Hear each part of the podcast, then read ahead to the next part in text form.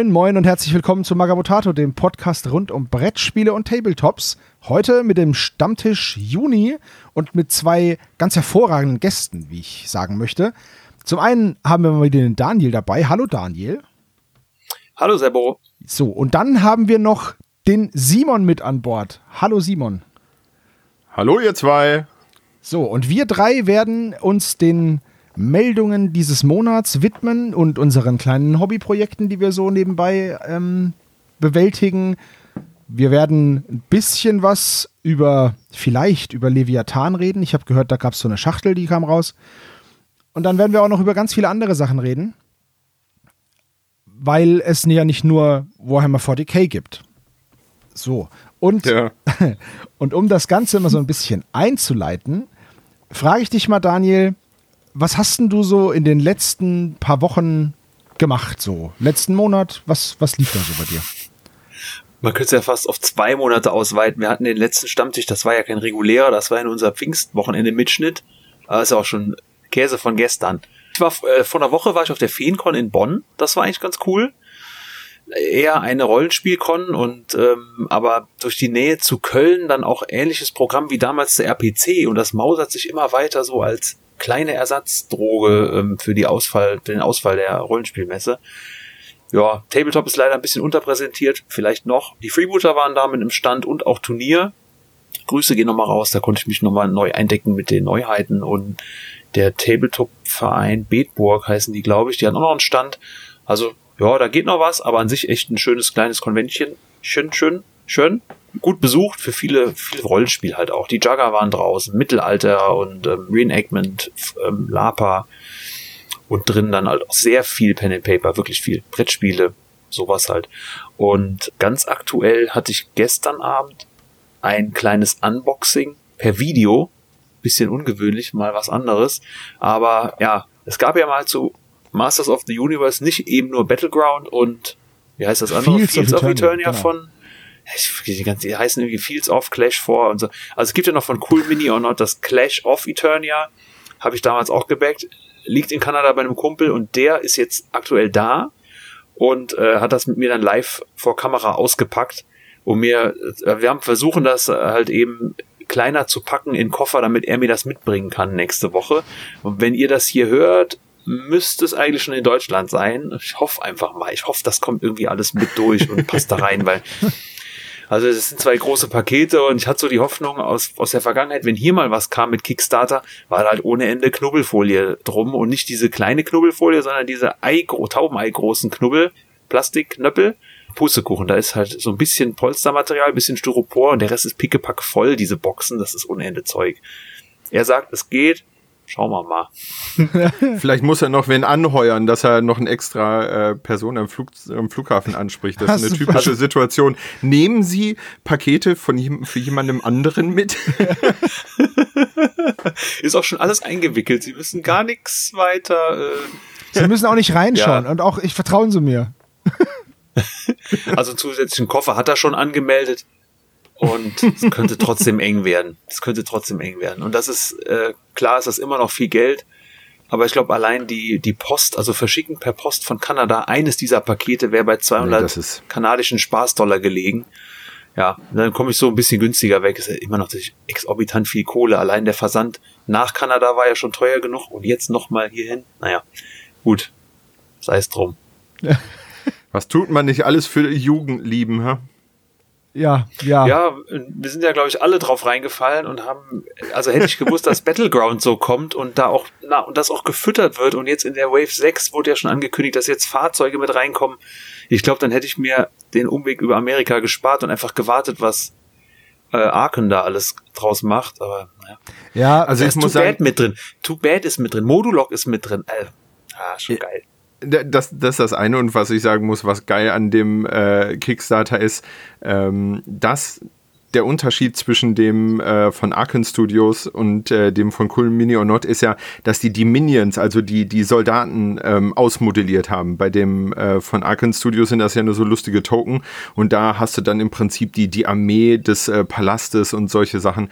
Das sind halt so Sachen, die in den Comics immer so ein bisschen an der Seite behandelt werden. Es geht zwar schon irgendwie um die Helden und so, aber das finde ich halt mega cool, dass man, weiß ich nicht, einen, äh, einen Helden rein theoretisch und dann irgendwie äh, zehn Minions irgendwie hinstellen könnte und die dann auch bei anderen Spielen irgendwie spielt. Und ich glaube, Castle Grayskull ist bei dem äh, einfach in der größt vorhandenen Version dabei. Das ist ja einfach ein Megatrümmer.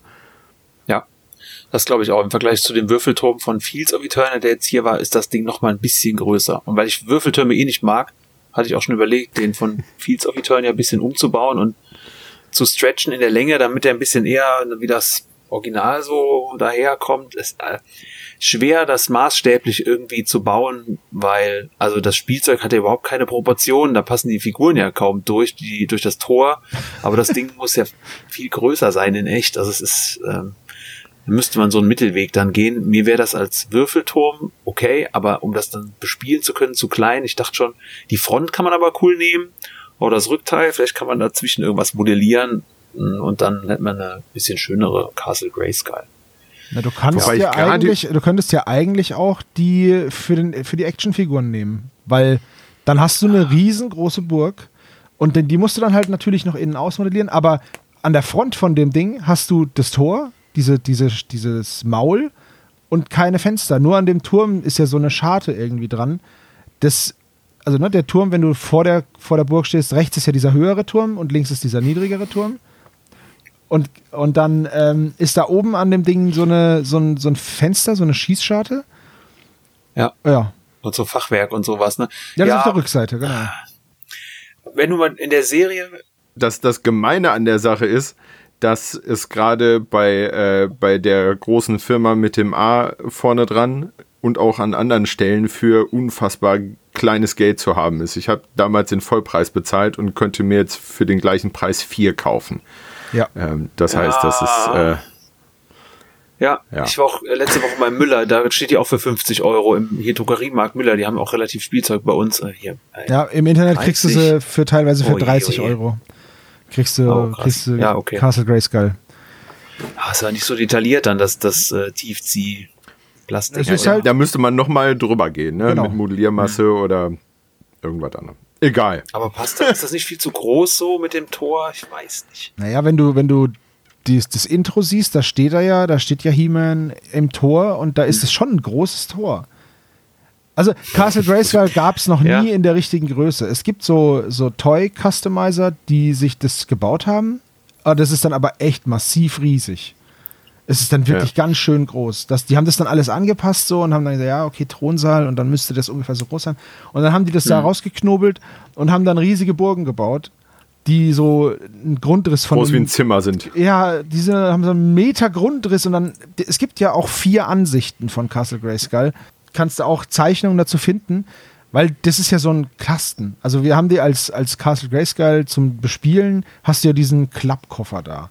Ja. Und ja, ja, klar. Da, da sind die Seiten praktisch von dem Klappkoffer, die sind ein bisschen arg flach.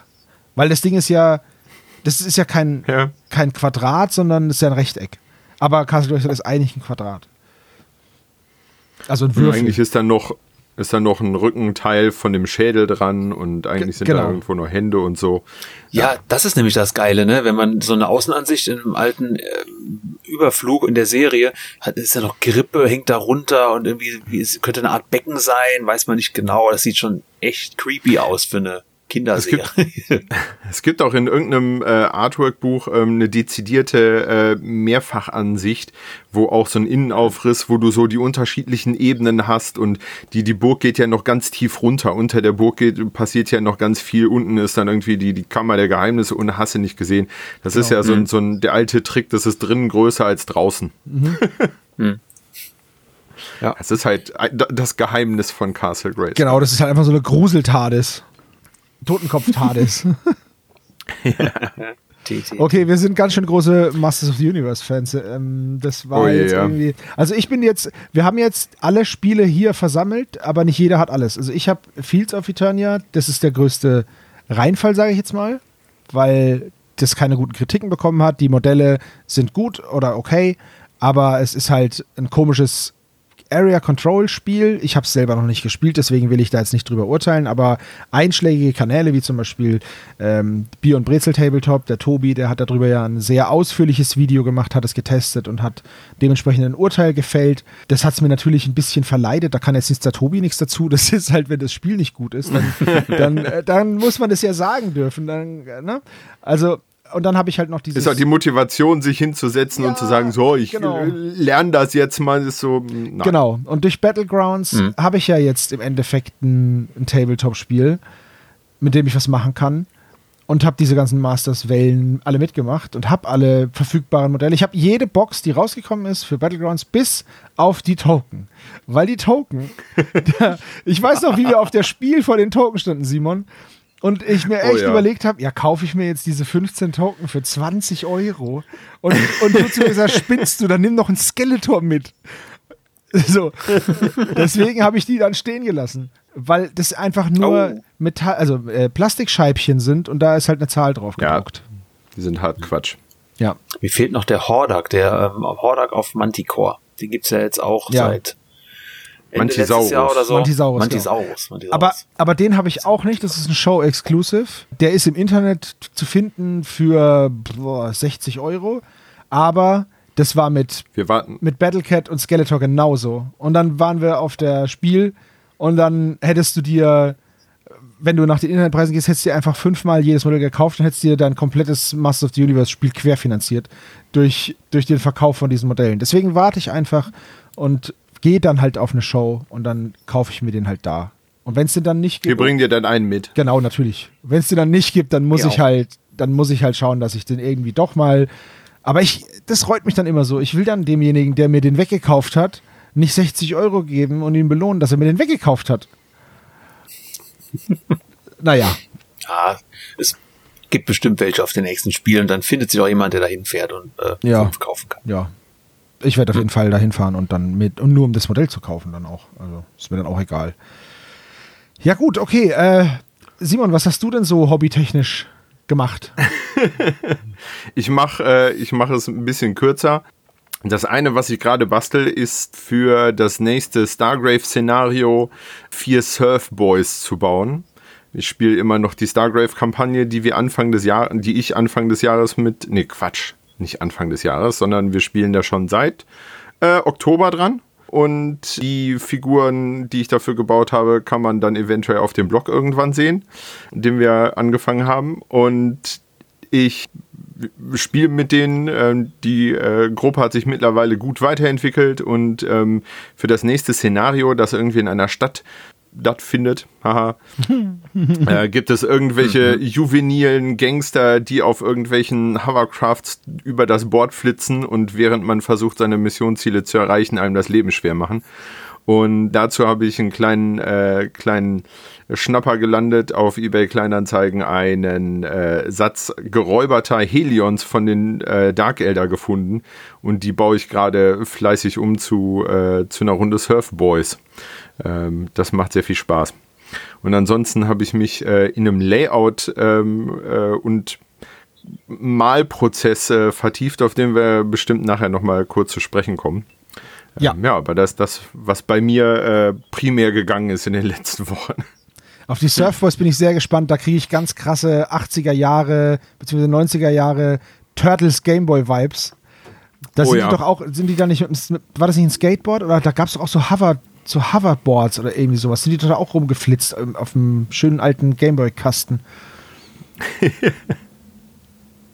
ja. Gab es nicht auch so die Thundercats oder so? Sind die auch auf Surfboards durchs Weltall geritten? Nee, das waren die Silverhawks. Da gab es einen, oder? Silverhawks. Nee, gab's da nicht? Ja, gab's doch, da nicht? Doch, doch, doch, doch. doch. Den einen meine mit schon. Genau. Bei den, bei den Thundercats waren, glaube ich, diese zwei Kinder, äh, die, die mit so Teilen durch die Gegend geflitzt sind. Ja, das waren die ja, Millie, auch, ne? Millie Kid und Millie Cat oder wie die hießen. Und die hatten diesen, und die hatten so, der eine hatte so eine Peitsche mit so mit so, mit so Kugeln dran und der andere, die haben, haben sie immer so, so komische Rauchbomben geworfen. Meine Güte, du hast ja. Ey. Deine Erinnerungen reichen weit zurück. Naja, ich sag mal so, ich kann diese ganzen Intros alle mitsingen. Ich habe die, wenigsten, hab die wenigsten Serien viel geguckt, aber immer wenn es geregnet hat, wir wohnen in einer sehr trockenen Region hier, aber immer wenn es geregnet hat, dann durfte ich Fernsehen gucken. Und ähm, deswegen war ich entweder draußen im Wald oder vor der Glotze gehockt und habe dann vor allem Sonntagmorgen, Samstag, Sonntagmorgen so, da habe ich dann immer meine, meine Cartoons geschaut und da waren natürlich Saber Rider und Marshall Bravestar und ähm, Masters of the Universe, wobei die kamen, glaube ich, kamen die nicht Sonntagmittag, weil die habe ich mit meinem Vater geguckt auf der Couch. Und eben diese ganzen und Thundercats und Silverhawks, das, das kam da halt immer. Und das war halt immer mega geil. Und ähm, das waren so die Serien, es kam auch Pinky und Brain und Chip und Chap, aber dann kamen auch die, die coolen Erwachsenen-Serien. So aus. Ren and Stimpy. Ja, oh, naja, gut. Ey, die habe ich nicht ertragen. Dafür bin ich, glaube ich, heute noch nicht alt genug, keine Ahnung. Also, aber, oh. aber halt Marshall Bravestar oh. und so Zeug, das wollte ich dann halt immer gucken und ähm, das hat sich dann natürlich eingebrannt. So ein Pferd mit einer Schrotflinte. Logisch. Ein ja. Roboterpferd mit einer Schrotflinte. Ja. Natürlich merkt man sich ja. das. Ja. Das stimmt. Ja, und was geht bei dir so, Sebo? Ja, ich habe ich hab was gebastelt. Und zwar, ich habe was umgebaut. Ähm, wir sprechen gleich über ein, ein Kleinod von Spiel, das nennt sich Demonship. Und bevor ich das, äh, bevor wir das gemeinsam besprechen, kann ich euch sagen, dass ich bei dieser Vorbestellung mitgemacht habe, zusammen mit dem Simon. Und wir haben gesagt, okay, wir, wir nehmen das STL-Bündel und weil die, der Versand auch wieder unendlich teuer ist aus den USA und das kommt, das ist von Blackside Studios und man bekommt das auch, also man kann das nicht nach Deutschland so wirklich bestellen, so richtig. Und, und die haben hier keinen Distributor. Das ist halt alles sehr teuer und umständlich und deswegen haben wir gesagt, okay, wir nehmen das STL-Bundle. Und dann haben wir das gekauft und dann kamen die Dateien und dann habe ich gemerkt, so, ah, shit, mein Drucker ist zu klein. Jetzt haben wir aber einen Bekannten hm. und der hat einen, einen großen Drucker und dann haben wir das auf, von dem Bekannten drucken lassen. Dann haben gesagt, ey, kannst du das vielleicht machen? Dann hat der Bekannte erstmal gesagt, ja, das kann ich machen, gar kein Problem. Gib mal her die Dateien. Mann, die Dateien sind ja scheiße supported. Dann hat sich das alles ein bisschen gezogen, weil der das alles neu machen musste. Also ich habe, wir haben jetzt die, wir haben jetzt die ganzen Geländestücke und die sehen alle super aus, richtig gut geworden. Aber es war halt für den armen Kerl war es halt voll die Arbeit. So und dann habe ich mir in der Zwischenzeit, ich, ich wollte unbedingt was mit diesem Spiel machen, aber ich hatte, ich hatte, jetzt hatte ich nur die Dateien, da konnte ich nur drauf gucken und das hat mich genervt. Und dann war ich mit der Michelle in so einer Antikbutze, in so einem Antikverkauf und da hab, kennt ihr diese super hässlichen Holzbücher, in denen so eine Schnapsflasche drin ist und so, hör, hör, hör, die tue ich jetzt hier in mein, in mein Bücherregal und dann ist da aber Fattis, Fattis Cognac drin. so, und so ein ja, Ding ja. habe ich da gefunden. Ich habe das aufgemacht, es war leer, da war nur ein Zettel drin gelegen, Erste Hilfe. Okay, also das war so ein Schnapsbuch. Da habe ich gesagt, okay, pass mal auf, ich nehme das mit und mach da was, baue da was rein. Und dann habe ich alles an Regeln von Demonship genommen und habe das auf Fantasy übersetzt. Also ne, alle Geländestücke nachgebaut im Endeffekt, die Dimensionen und aus der Konsole ist halt so ein, so ein Plateau geworden, wo so ein Buch drauf liegt. Ich mache da mal ein paar Fotos in die, in die Show Notes. Und ich habe dann halt eine Fantasy-Variante von diesem Demon-Ship gebaut und habe das Ganze halt in dieses Buch gemacht und habe dann mir Monster zusammengebasht und äh, halt einen Helden und jetzt ist es halt so ein Paladin, der da unten in so einem Dungeon rumläuft und ja halt gegen diese Monster da unten antreten muss und das habe ich gemacht. Das ist jetzt fertig, bis auf die vier Dämonen. Die habe ich gebaut und grundiert und schon so ein bisschen mit Licht äh, da rumgefuddelt, aber bemalt sind sie noch nicht. Der Rest ist aber fertig. Das komplette Spiel, das Spiel fällt, das habe ich einfach aus, aus so Styropor und, und irgendwie Pappe gemacht und so. Das, ne? Ich zeige euch mal ein paar Fotos. Und das Coole bei Demonship ist, dass man damit auch schon fertig ist. Ein Held, das Spielfeld, das aus ein paar Teilen besteht und diese vier Monster. Und dann kann man losspielen. Und ja, da würde ich sagen, wir haben, wir haben Demonship haben wir alle als News genommen und deswegen gebe ich jetzt mal an euch ab. das Spaßige an, an Demonship ist nämlich, dass man das eigentlich alleine spielen kann. Also die Idee hinter dem Spiel ist, äh, einen Ego-Shooter auf das Tabletop zu bringen. Ich glaube, da gab es schon viele Versuche zu, aber ähm, das äh, sieht nach einem relativ erfolgreichen Versuch aus. Also die Geschichte dahinter ist, dass man irgendwie ein Ingenieur ist auf einem äh, Raumschiff und äh, man irgendwie ohnmächtig wird und dann wird man wach und das Schiff ist im Alarmmodus und äh, man muss im Prinzip versuchen, das Schiff wieder äh, ans Laufen zu kriegen. Und ähm, das spielt auf einem mega kleinen Spielfeld, also das sind sechs mal sechs Felder, die jeweils ein Zoll lang sind, also sechs Zoll mal sechs Zoll. Und die Geländestücke variieren irgendwie von 3 Zoll Breite und 1 Zoll Breite und so. Und es gibt halt verschiedene Raumlayouts und da muss man sich halt von einem Raum in den nächsten irgendwie bewegen und halt in den Räumen Aufgaben lösen und dann halt von der Geschichte irgendwie sich aus dem Raum bewegen, wo man aufgewacht ist und dann irgendwie durch den Korridor zum Maschinenraum den Strom anschalten und hast du nicht gesehen, halt solche Sachen irgendwie machen.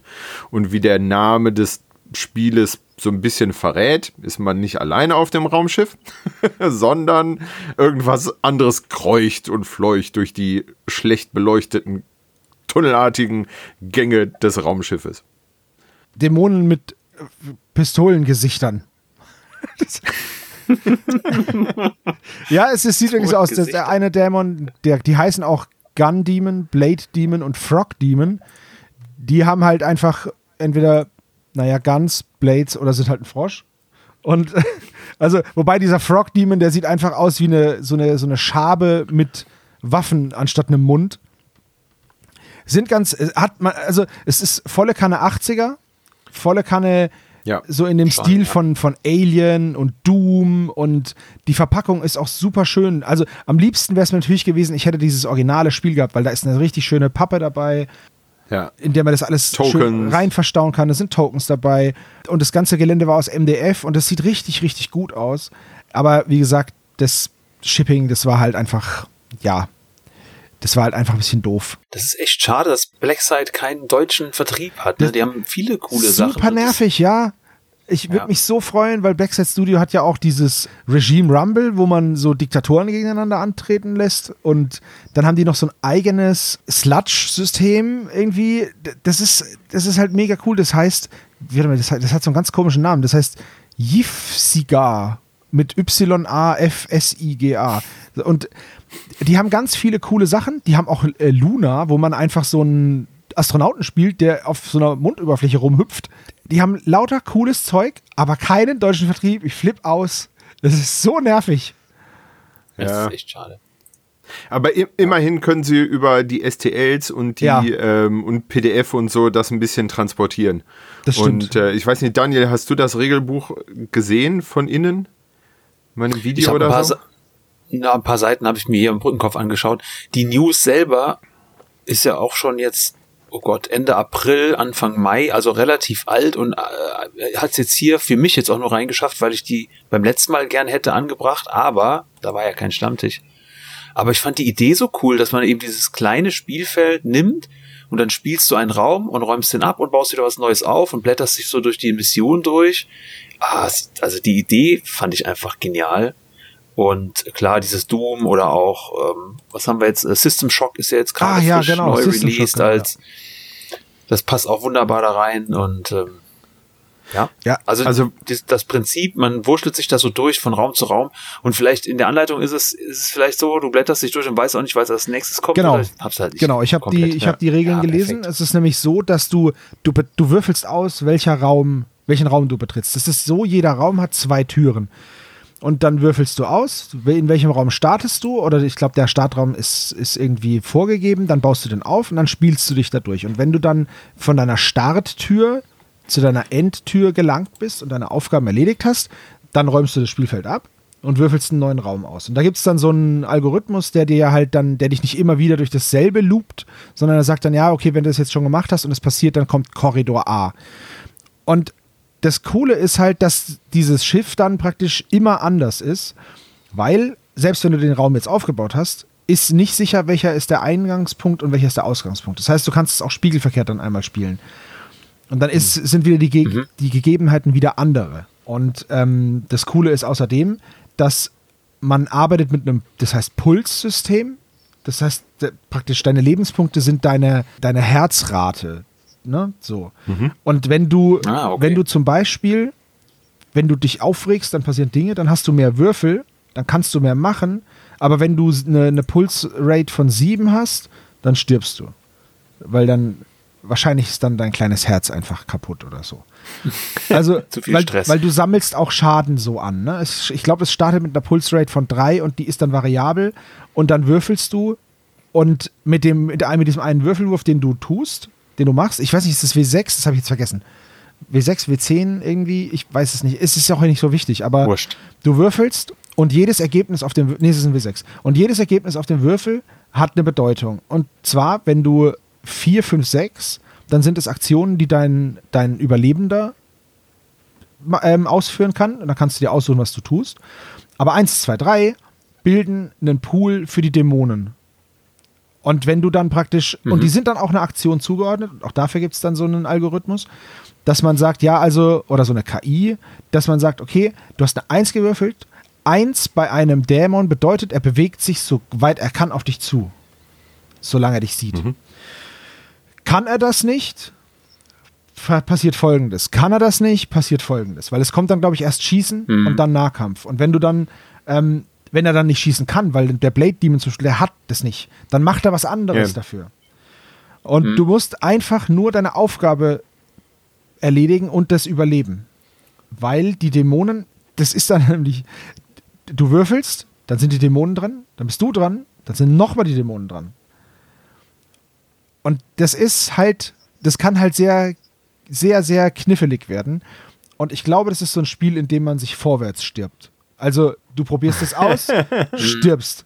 Und dann gibt es ja, ja, es gibt verschiedene Varianten. Es gibt so diese Hardcore-Variante, du fängst wieder von Raum Null an. Oder du setzt dich zurück an den letzten Speicherpunkt, sage ich jetzt mal, und dann machst du halt den Raum, ja. den du gerade gemacht hast, machst du nochmal und nochmal und nochmal, bis du dich durchgestorben hast und endlich das geschafft hast. Ich glaube, das ist einer von, einer von vielen ähm, Punkten, wo das Spiel sehr gut an das Feeling von so einem Ego-Shooter anknüpft. Mhm. War das, ja, okay. Ich wollte das aber noch ein Stück weiter nehmen, äh, noch ein Stück weiter tun, denn wenn man sich die zwei Fotos vom Brückenkopf anguckt, von dem Regelbuch, dann sind die nicht sonderlich aussagekräftig. Das sieht zwar von, von, von der Schriftart, sieht das halt ganz nett aus, man könnte vermuten, dass ich mich in letzter Zeit ein bisschen mit Layout beschäftigt habe.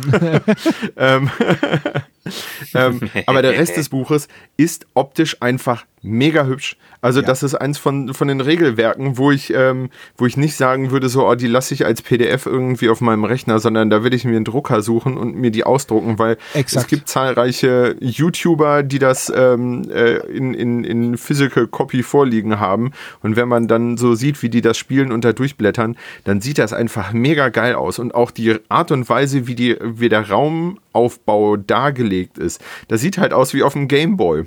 Ja, Genau. So ein, so, ein, so ein ganz kleines Feld. Und Ach, das cool. ist, also ich finde, das ist, das hat einen schon fast künstlerischen Wert. Dieses, allein dieses Buch sich anzugucken. Das ganze Spiel ist super geil durchdacht, weil in der MDF-Variante ist das Spielfeld gleichzeitig auch eine Schachtel, in der du deine ganzen Sachen verstauen kannst, also deine Tokens und deine ganzen, deine ganzen Geländestücke und so. Das kannst du alles da reinstecken. Das ist super cool gemacht und auch das Regelwerk folgt dieser quadratischen Form. Es hat gleich lange Seiten, das ist auch super cool gemacht. Und deswegen, und dann hast du diese saukoole Pappschachtel da außen rum, aber dann wohnst du in Deutschland und kannst dieses blöde Spiel nicht kaufen. Verdammt nochmal. Schade Schokolade. Ja, das ist halt, das ist schade. Und es gab auch zu Beginn noch mhm. zwei zusätzliche Überlebende. Es gibt so ein Set an Miniaturen, das ist dabei. Das ist halt dieser eine Typ, der sieht halt ganz klar aus wie der, wie der Doom Marine so ein bisschen. Und äh, halt diese vier Dämonen. Schon. Und dann gab es aber noch zwei andere Survivor, nämlich einmal Witty, das ist eine Frau mit so einem, mit so einem Overall und die hat eine Knarre und einen Streitkolben.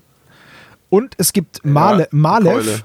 Das, äh, Malev ist nämlich auch gleichzeitig derjenige, der dieses Spiel entwickelt hat. Der hat sich selber als Miniatur verewigt. Und da ist er so ein, so ein bisschen so ein Ah. Ja, so ein bisschen Cyberpunk, Robocop-mäßiger. Cyberhacker. Cyberhacker, Pistolen-Wielder. Auch sehr cool, die Figur. Und das ist alles halt sehr gut durchdacht, so von der, von der, ähm, vom Style. Dieser Malev ist aber auch Künstler. Des, der macht auch noch andere Sachen. Da werde ich, das werde ich, werde ich auch mal verlinken, weil ich selber nicht genau weiß, was das alles ist, aber der, der zeichnet und sprayt und, und rappt und macht so Kram halt. Und deswegen, das, das mache ich alles unten in die Show Notes, dann seht ihr das. Aber Demonship müsst ihr euch unbedingt anschauen. Das sieht so cool aus. Ja. Ja, auch als ja. Gesamtprodukt so, ne, da ähm, hat sich jemand Gedanken über alles gemacht und nicht nur über, okay, ich habe jetzt eine Mechanik, den Rest müssen wir mal schauen. Äh, ich bringe Regelwerk raus und dann müssen andere das übernehmen, wie sie das umsetzen. Hier wurde ja dann wirklich bis ins Kleinste gedacht. Ich finde gerade besonders spannend, das wusste ich ja nicht, ähm, dieses System mit äh, Stress oder äh, Nerven oder wie auch immer, was deine Lebenspunkte sind das spielt ja auch wieder so gut einen modernen Ego-Shooter, wo du äh, keine Lebensleiste mehr hast, sondern außenrum so ein Bluteffekt oder was. Bloody Screen. Ego-Shooter-Zocker, aber ich glaube, so ist es. Und wenn du mal einen Moment Ruhe hast, genau. dann baust du das auch wieder ab. Ne? Dann spielt also diese unter Druck stehen spielt mehr eine Rolle als Lebenspunkte und dann nimmst du wieder so ein ja, Medi-Kit oder was. Finde ich sehr schön. Ja. Coole Idee. Ja, und dann habe ich halt gedacht, ich baue das gleich mal als Fantasy-Variante um. Erinnert mich ein bisschen an, äh, an Relic Blade. Ich weiß nicht, ob ihr, ob euch das was mhm. sagt. Das, das ist, ist von, von, dem von Sean, ne? Sean, genau, Sean Sutter, das ist der Typ, der äh, Sludge gemacht hat. Aber bei Relic Blade ist er auch ähm, von, also man sieht das einem Spiel an, wenn das aus, aus einer Hand kommt. Also wenn das Figurendesign, das Artwork, dass das Gameplay, wenn das halt alles eine Person gemacht hat, dann ähm, ist das immer noch, ich möchte mich jetzt mal weit aus dem Fenster legen und sagen, Tacken runder, als wenn einer die Regeln schreibt, irgendwer anders macht das Artwork dazu und irgendwer schreibt die Lore dazu. Ähm, ist, ist auch klar, aber dafür brauchen halt solche kleinen Spiele auch deutlich länger, um, um das Licht der Welt zu erblicken. Äh, wir können von Glück reden, finde ich, dass wir die Technologie haben mittlerweile mit PDFs und, ähm, mhm. und STL-Dateien und so, dass das halt auch so eine breite Verfügbarkeit hat. Ne? Ich meine, überleg mal bitte zehn Jahre zurück, da denkt sich irgendwer in Amerika ein Spiel aus. Wie weit reicht das?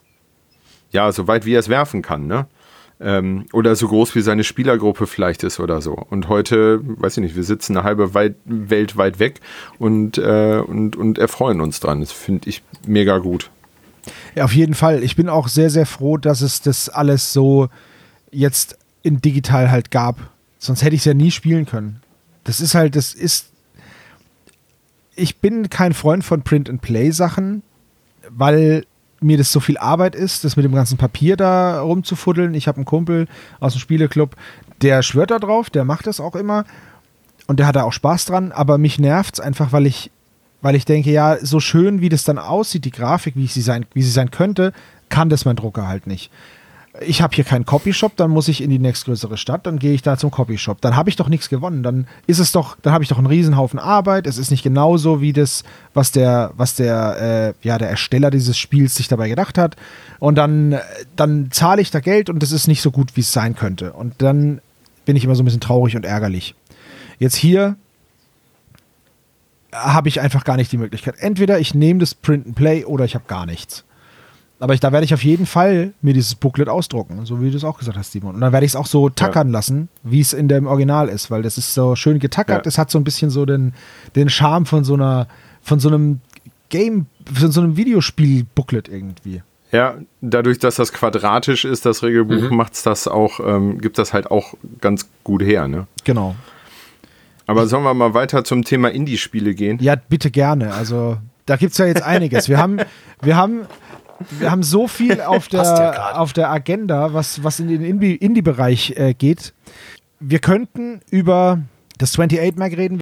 Das 28 Mag äh, ist ja durchaus schon das eine oder andere Mal hier in, äh, von, von mir genannt worden. Ein Magazin, ein Tabletop-Magazin, das vor tausend Jahren sich in die Welt gehoben hat. Ähm, wer äh, mehr dazu wissen will, kann gerne nochmal zurückspringen und sich die Episode Was ist 28 anhören die haben im Prinzip ein eigenes Magazin publiziert, machen das seit schon echt mehreren Jahren.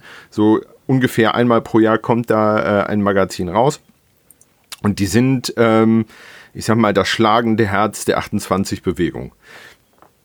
Und stehen dafür ziemlich sinnbildlich für ja, so, so einen harten Indie-Bereich. Ähm, also die Idee ist, äh, wir nehmen zwar Figuren von, von Herstellern ähm, aller Art, die sind in vielen Bereichen ziemlich GW-fokussiert, aber ähm, versehen das halt mit unserer eigenen Ästhetik und so weiter und so fort. Und jetzt hat das 28 Mac vor einer geraumen Weile, vor ich glaube anderthalb Monaten, angefangen, ähm, unter ihren Fittichen Indie-Spiele zu versammeln.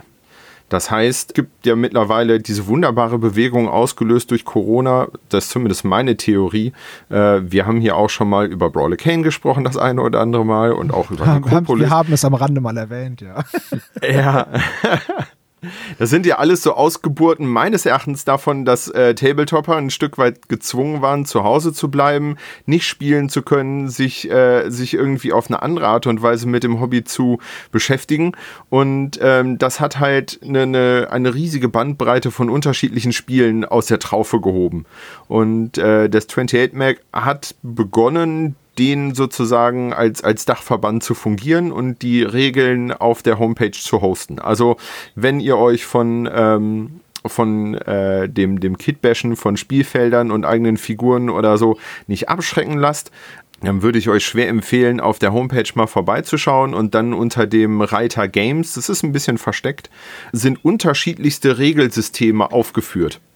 Und die reichen halt von bis. Und es ist für mich eine wahre Freude, da durch zu, durchzuasen, weil es halt alles Mögliche gibt. Also von jedes einzelne Spiel hat einen sehr eigenen, sehr eigenen Flavor. Das fängt bei Lobster Pot an, was ähm, ein, ein ganz spannendes, äh, ein ganz spannender Misch ist von ähm, irgendwie, es geht um Hexenjäger und äh, Leute mit Tentak Tentakeln im Gesicht und was ganz, was ganz abgefahren ist. Dann gibt's äh, The World. Da geht's um, ähm, das ist so ein bisschen, so ein bisschen Richtung Mordheim. Da, da geht's um einen Wald, in dem etwas Finsteres passiert. Und ach, einer der geilsten, also Tongs habt ihr vielleicht auch schon äh, auf dem äh, Instagram-Kanal mal gesehen von Magabotato, dass das da auch erwähnt worden ist. Das wird da auch drunter geführt. Und eins, ein sehr, sehr witziges Spiel ist äh, von ähm, dem guten ah, Name vergessen, hier einfügen. Von Ben. Apokrypha Now. N Nee, nee, ich meine das äh, Teaspoon. Ach so. ein Spiel, in dem man ein Tabletop-Haustier hält. Ach so, ja, das, das, ist von, das ist von Tanner Simpson. Ja, Tanner Simpson, genau. Hm. Ein Tabletop-Pokémon-Simulator. Es ist zum Schreien gut. Es, ist, es ist unfassbar witzig. Es gibt, es gibt so viel und ich, ich bin äh, durch den Simon in diese, oder auch durch den Simon in diese, äh, in die Schiene reingeschlittert. Und das ist ein, so ein Füllhorn an Kreativität du, du siehst dann hier dieses The World, kannte ich jetzt noch nicht. Dann siehst du da ein Artwork, wie so ein missgebildeter Riese, der so eine Mischung aus, aus Mensch und Pflanze ist, mit Pfeilen gespickt in so einem Wald steht und außenrum stehen zwei Soldaten mit Fackeln und Schwertern. Und dann hast du sofort so, eine, so ein Gefühl, so, boah, ich möchte einer von den Soldaten sein und dieses Monster erlegen. Äh, das, dann gehst du eins weiter, dann liest, liest du Lobsterpot und dann hängt einfach so ein, so ein Tentakelmonster im Baum und davor steht ein Witch Hunter, der hat aber auch Tentakel. Denkst dir, ah, ich könnte natürlich auch, ich könnte natürlich auch so einen Inquisitor, so einen total verbogenen Inquisitor machen. Ach guck, ich kann mir hier Planet 28, okay, Weltraum, aber Medieval Weltraumzeug irgendwie so von den alten Retro-Sachen. Und dann kannst du natürlich auch noch ein Pokémon haben. Oder du kämpfst überhaupt nicht und Oder? spielst einen Non-Combat Tabletop. Da ist nämlich ein Almanach erschienen. Und das, das, ja. würde der Simon nie sagen. Und wir haben die Kamera an und er kriegt jetzt schon rote Bäckchen.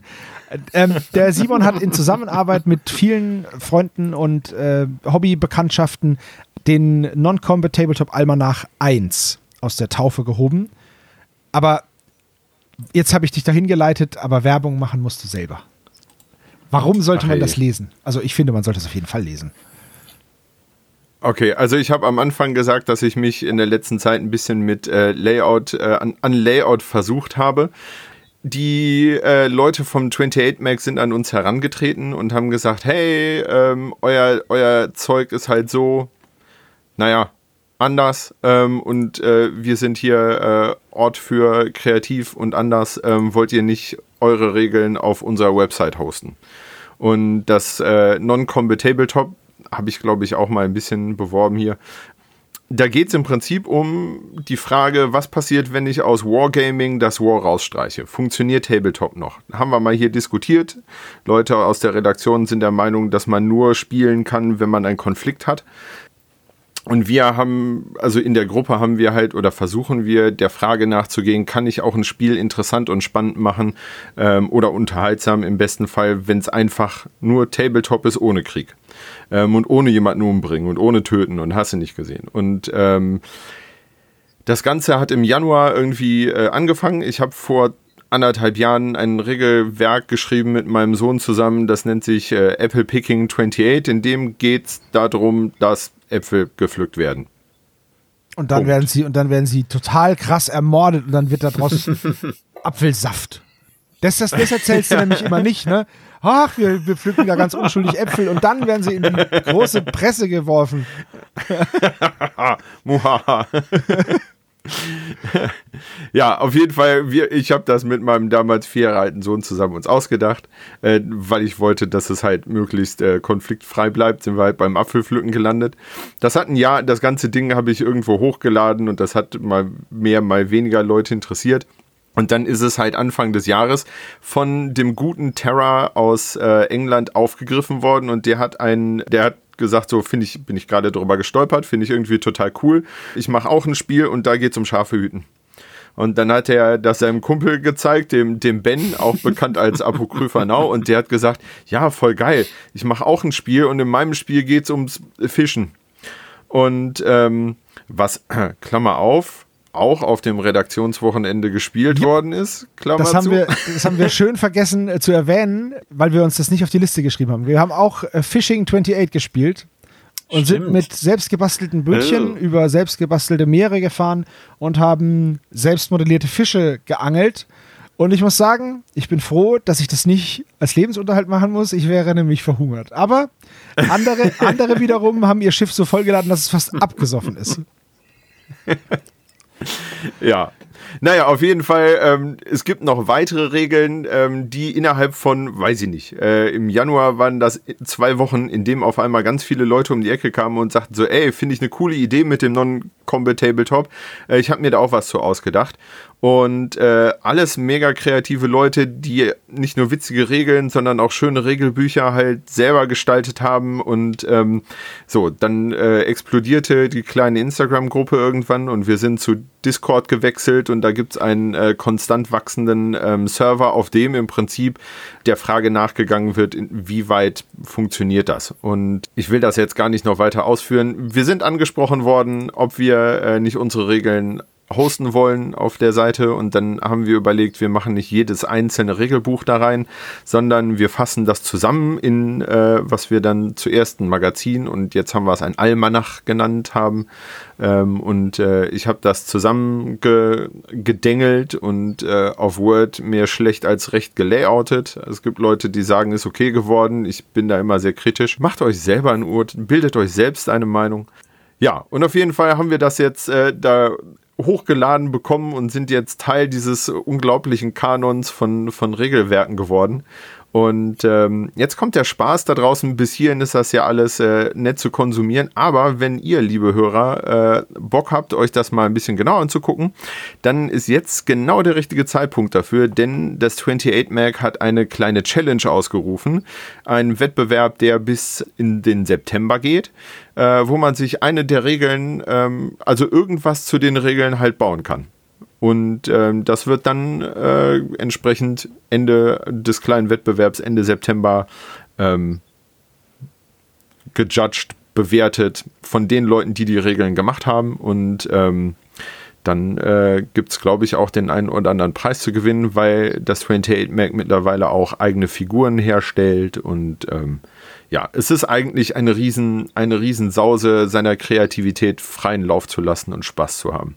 Wie meinst du das, was eigenes bauen? Also geht es jetzt um äh, Miniaturen oder irgendwas im Spielfeld oder so oder Erweiterungen zu den Regeln schreiben oder ist das völlig egal? Ich glaube, dass, dass äh, die 28 Challenge äh, sich in erster Linie auf Figuren dazu beruft. Also weil ah, okay. für die meisten Spielfelder, mhm. also für die meisten Spiele sind die Spielfelder relativ generisch. Ähm, das ist egal. Äh, also ich so mein, mein Apfelpflückerspiel kann ich auch für, äh, weiß ich nicht, Lobsterpot oder The World äh, nehmen. Ähm, es geht schon in erster Linie um, um die mhm. Figuren dazu. Ich hab da ja schon was. Aber. Hahaha. Hahaha. Meins ist für Tonks. Ein lustiges kleines Panzerspiel. genau. Und ähm, das war eine mhm. ne mega, eine ne mega Sause, den, äh, diese, diesen Almanach zu, äh, zusammenzustellen und ähm, mit den Leuten zu schreiben. Und da eine der Anforderungen von äh, 28 Mac war, keine äh, AI-Kunst zu verwenden, haben wir dann überlegt, was, äh, wie gestalten wir das Cover unseres Spiels und dann ähm, sagten halt alle, ja, da muss halt was Gemaltes drauf, nur irgendwie ein Logo sieht halt popelig aus und dann äh, hatten wir aber kein Geld, irgendeinen Künstler zu anzustellen und dann habe ich mich halt irgendwie daran halt auch versucht und habe dann äh, mich hingesetzt und ähm, unter Anfeuerung einer mega, äh, mega supportive, ähm, super unterstützenden Truppe da, ähm, die, die jeden Pinselstrich gefeiert haben, ähm, das, das Cover gemalt. Und da sind überall die ganzen, da sind die ganzen Spiele drauf versteckt. Oder mehr oder weniger versteckt. Ne? Also eine Apfelpflückerin genau. und einen Angler und da hinten sind ein paar Schafe, die gehütet werden und ein Mann, der versucht, seinen Hund zu hüten, aber ins Wasser gefallen ist. Ja. Ja, das, das ist äh, mein, mein kleines Schätzchen, was ich hier äh, aus der Traufe gehoben habe. Was wir vielleicht noch erwähnen sollten, ist für das 28 Mac das ist ja jetzt erschienen, die nächste Ausgabe, also Volume 5. In diesem 28 Mac Volume 5 hast du ja auch einen Artikel noch veröffentlichen dürfen zum Thema ja, Geschichten in die Spiele reinpacken, also Narrative zu normalen Spielen dazu packen. Willst du darüber noch kurz was sagen? Also man kann den Artikel natürlich lesen, ist auf Englisch, aber vielleicht kannst du ja ein ganz kurzes, eine ganz kurze Zusammenfassung geben, was das Ganze betrifft oder was, was da Thema des Artikels ist. Ja, also ich habe den Artikel schon eine ganze Weile, ist schon eine ganze Weile her, dass ich den geschrieben habe. Ähm, es geht im Prinzip darum, warum ich der Meinung bin, dass Frostgrave ein, ein narratives Spiel befeuert. Und ich habe äh, mich irgendwann äh, sehr mit, mit Lovecraft äh, auseinandergesetzt, natürlich äh, Tentakelmonster par excellence, und habe überlegt, wie kann ich den, den, ich sag mal, Horror oder dieses Element des Mitfieberns auf das Tabletop Feld irgendwie bringen. Also wie könnte ich das ähm, in, in Frostgrave einarbeiten und führe da ein wenig aus, äh, welche Elemente es im Prinzip gibt und wie so mein Lösungsansatz ist und warum ich äh, Kampagnenspiel und narratives Spiel ja für, für die für mich äh, spannendste Art halte, Tabletop zu spielen. Und das ist ein langer Artikel geworden, mhm. drei, vier Seiten. und ja. Der befindet sich eben auch in dem 28 Mac, in dem noch unendlich vieles mehr ist. Zum Beispiel diese, es gab, gab mal eine Female Space Marine Challenge, da gibt es die Gewinnermodelle zu sehen. Dann gibt es ähm, dann gibt's Umbauten. Ach ja, Johann Egerkranz ist da drin im Interview. Ein, ein, wie ich finde, super guter Illustrator und Künstler, der da seine Space Marine Black Templar Truppe zeigt. Und es sind sehr viele gruselige Bilder drin und coole Modelle und Umbauten und Kit-Bashing und ähm, was man, wie man an, an diese ganzen, an diese ganzen äh, Indie-Spiele rankommt. Und dann hat einer ein komplettes Modell für Forbidden Psalm erdacht und geknetet, den Explorer. Und da kann man diesem, diesem Entstehungsprozess beiwohnen und zuschauen, wie es von der Zeichnung über diesen Drahtdummy zu dem Modell gekommen ist und dann sieht man es bemalt. Also es ist eine super coole Ausgabe. Mir gefällt sie sehr gut bietet, ja. bietet einigen Toilettensitzungen Stoff zum Lesen. ja, sehr, sehr cool. Und es sind, es sind immer wieder Spiele da drin und auch auf der Seite vom 28 Mac, wo man sich denkt, wow, ich brauche dafür nur fünf Modelle, zehn Modelle, 15 Modelle, dann kann ich das spielen. Und ich ertappe mich immer, immer mehr dabei, dass ich sage, ich möchte solche Sachen auch machen. Ich will aus den Modellen, die ich habe, aus dem Grundstock der, aus dem Plastik, möchte ich was basteln, was, was nur mir gehört. Hm. jetzt kann man natürlich sagen, ja, hier, du nimmst jetzt den Space Marine aus der Leviathan-Box und klebst ihn zusammen und das ist ein Apothekari und dann sehen aber alle diese Apothekari gleich aus. Das ist jetzt kein Gebäsche Richtung GW, das ist nur das, was ich persönlich nicht so schön oder nicht so interessant finde. Ich habe ja auch eine 40k-Armee und ich möchte die auch nicht missen und da hat es hat auch Spaß gemacht, daran rumzubauen. Aber jetzt, nachdem ich so eine große Armee aufgebaut habe und Spiele damit gespielt habe, möchte ich auch wieder zurück zu diesen kleinen Banden und Gatherings und Mannschaften und was auch immer, wie man immer es auch nennt. Und gerade dieser, dieser Gruselaspekt, der ganz viel in dem 28-Stil mit drin ist, der ist halt gerade sehr, den finde ich halt gerade sehr, sehr ansprechend. Ich ertappe mich halt immer wieder dabei. Jetzt habe ich auf, auf Instagram eins gefunden, das heißt Ferrotwood irgendwie, mit V geschrieben. Das ist so ein, so ein Folk- Horrorspiel. Folk-Horror, ja. Genau, dann, dann halt hier dieses Forbidden Psalm, Necropolis natürlich. All diese Spiele, die so ein bisschen im Endeffekt Mordheim weitergedacht sind, die finde ich halt super sexy. Ja, aber also ich würde sagen, die ersten Indie-Spiele sind ja aus, aus Mordheim und äh, Age of Sigma äh, entstanden. Also Age of Sigma mit der Option, ähm, optionale, also so die, diese, diese Blasen irgendwie sich auszudenken und so. Mhm. Ähm, es gibt ein, eine der frühesten oder der, der frühen 28-Geschichten war diese Ashen Stair. Da haben Leute halt Spielfelder mit Asche gebaut und ihre Figuren mit Asche angemalt und so. Da war schon richtig kranker Scheiß dabei. Ähm, aber das hatte halt noch alles sehr viel von, äh, ich sag mal, viel GW-Ästhetik. und mittlerweile kocht die Suppe ja schon äh, einige Jahre und deswegen schmeckt die halt auch gar nicht mehr nach äh, Mordheim, sondern halt nach allem möglichen anderen Kram. Also das ist halt ähm, ja ein Vergleich, der vielleicht mal funktioniert hat, mhm. ähm, und aber mittlerweile, ähm, ich glaube, um das auf eine Quintessenz zu bringen, ist, es gibt halt so unfassbar viel coolen Scheiß da draußen und der ist mittlerweile, ich habe es eben gesagt, durch, durch PDF-Downloads und äh, Drive-Through-RPG und hast du nicht gesehen, mittlerweile so leicht zu, zu verteilen und so leicht zu finden, ähm, dass man, dass ich eigentlich die nächsten 25 Jahre kein Geld mehr für ein Regelbuch ausgeben müsste und ja. trotzdem nicht alles spielen könnte, was ich spielen wollte. Ja, absolut richtig. Das, das Ding ist, ich finde das Thema auch mega spannend und wir könnten uns da, glaube ich, noch weiter drin verlieren. Ähm, interessant fände ich so den, den Sprung zwischen Leuten, die sehr Indie-Game-affin sind. Ich glaube, wir sind jetzt halt hier ein bisschen monothematisch unterwegs, weil ich habe da auch mega Bock drauf und dieser kreative Teil des Hobbys spielt für mich auch eine sehr wichtige Rolle. Es gibt aber auch genau den anderen Schlag Menschen, ja. die eine Box kaufen wollen, die alles hat und finden das mega geil und haben überhaupt keine Lust, sich selber ein Spielfeld zu bauen was GW ja auch erkannt hat und in den letzten zehn Jahren immer mehr Gelände auch in Plastik rausbringt und dir sagt, das Gelände stellst du so hin und die Figur malst du so an und also vom Leitfaden, wie male ich die Figur fertig, welche Farben musst du dafür nehmen, das rundum Hobbypaket, was GW einem schnürt oder auch andere Firmen, also jetzt nicht nur auf GW äh, für halten. Du hast eben das Zombie-Side Invader in die Hand gehalten. Das ist ja genauso ein Komplettpaket mit vielen Miniaturen und da brauchst du nichts mehr drumherum. Du musst dein Gehirn nicht anschmeißen. Du musst es einfach nur spielen. Aber ähm, die andere Seite des Hobbys eben alles einfach selbst machen zu können, weil jetzt alles einfach da ist und die Wege der Entwicklung und ähm, die Verfügbarkeit ist immens. Ähm, da treffen so ein bisschen zwei Welten im Hobby nochmal aufeinander, finde ich. Ähm, das wäre fast nochmal ein eigenes Thema wert. Ich würde, ohne, ohne es aus, ausufern zu lassen, ich würde dir einfach mal ganz krass widersprechen. Oha, Weil, oha, oha.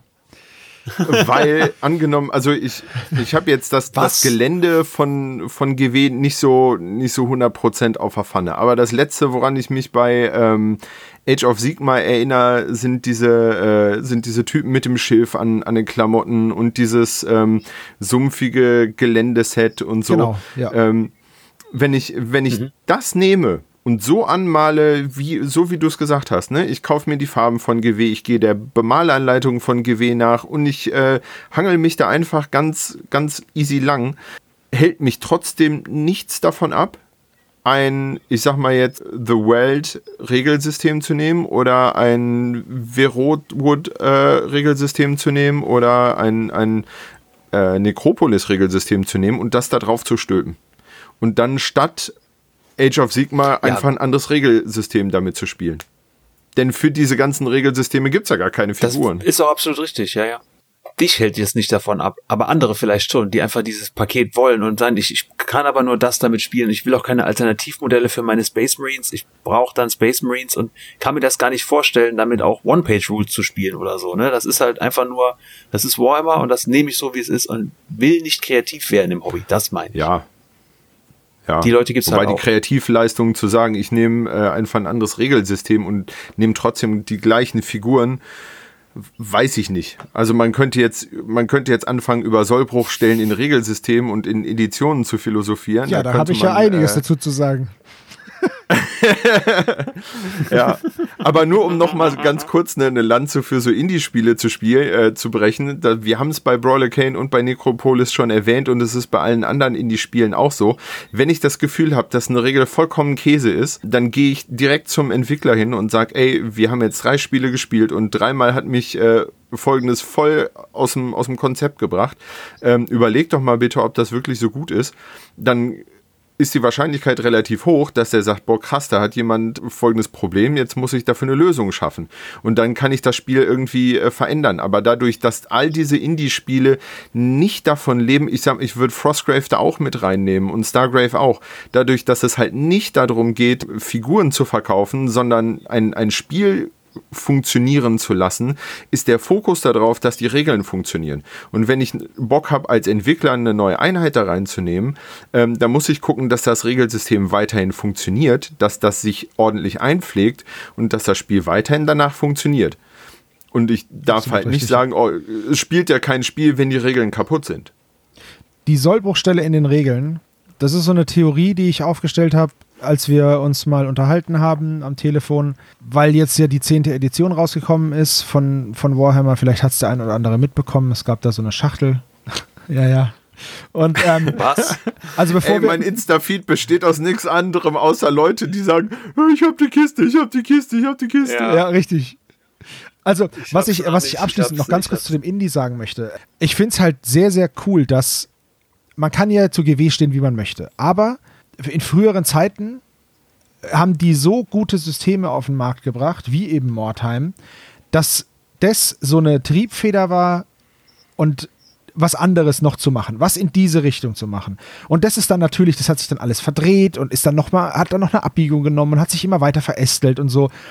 Und wir haben jetzt eben diese vielen, ähm, vielen besonderen, interessanten Systeme. Davon ist natürlich nicht alles Gold, ne? Da gibt es auch welche, die sind einfach Schrott. Die sehen cool aus, aber die Idee ist vielleicht einfach Müll oder die Mechanik funktioniert nicht. Aber man muss GW halt einfach auch dankbar sein, weil man auch immer und immer wieder zwischen diesen ganzen gekittbashten Sachen ganz viel GW sieht. Das ist dann verändert, ja. das ist dann einfach ja.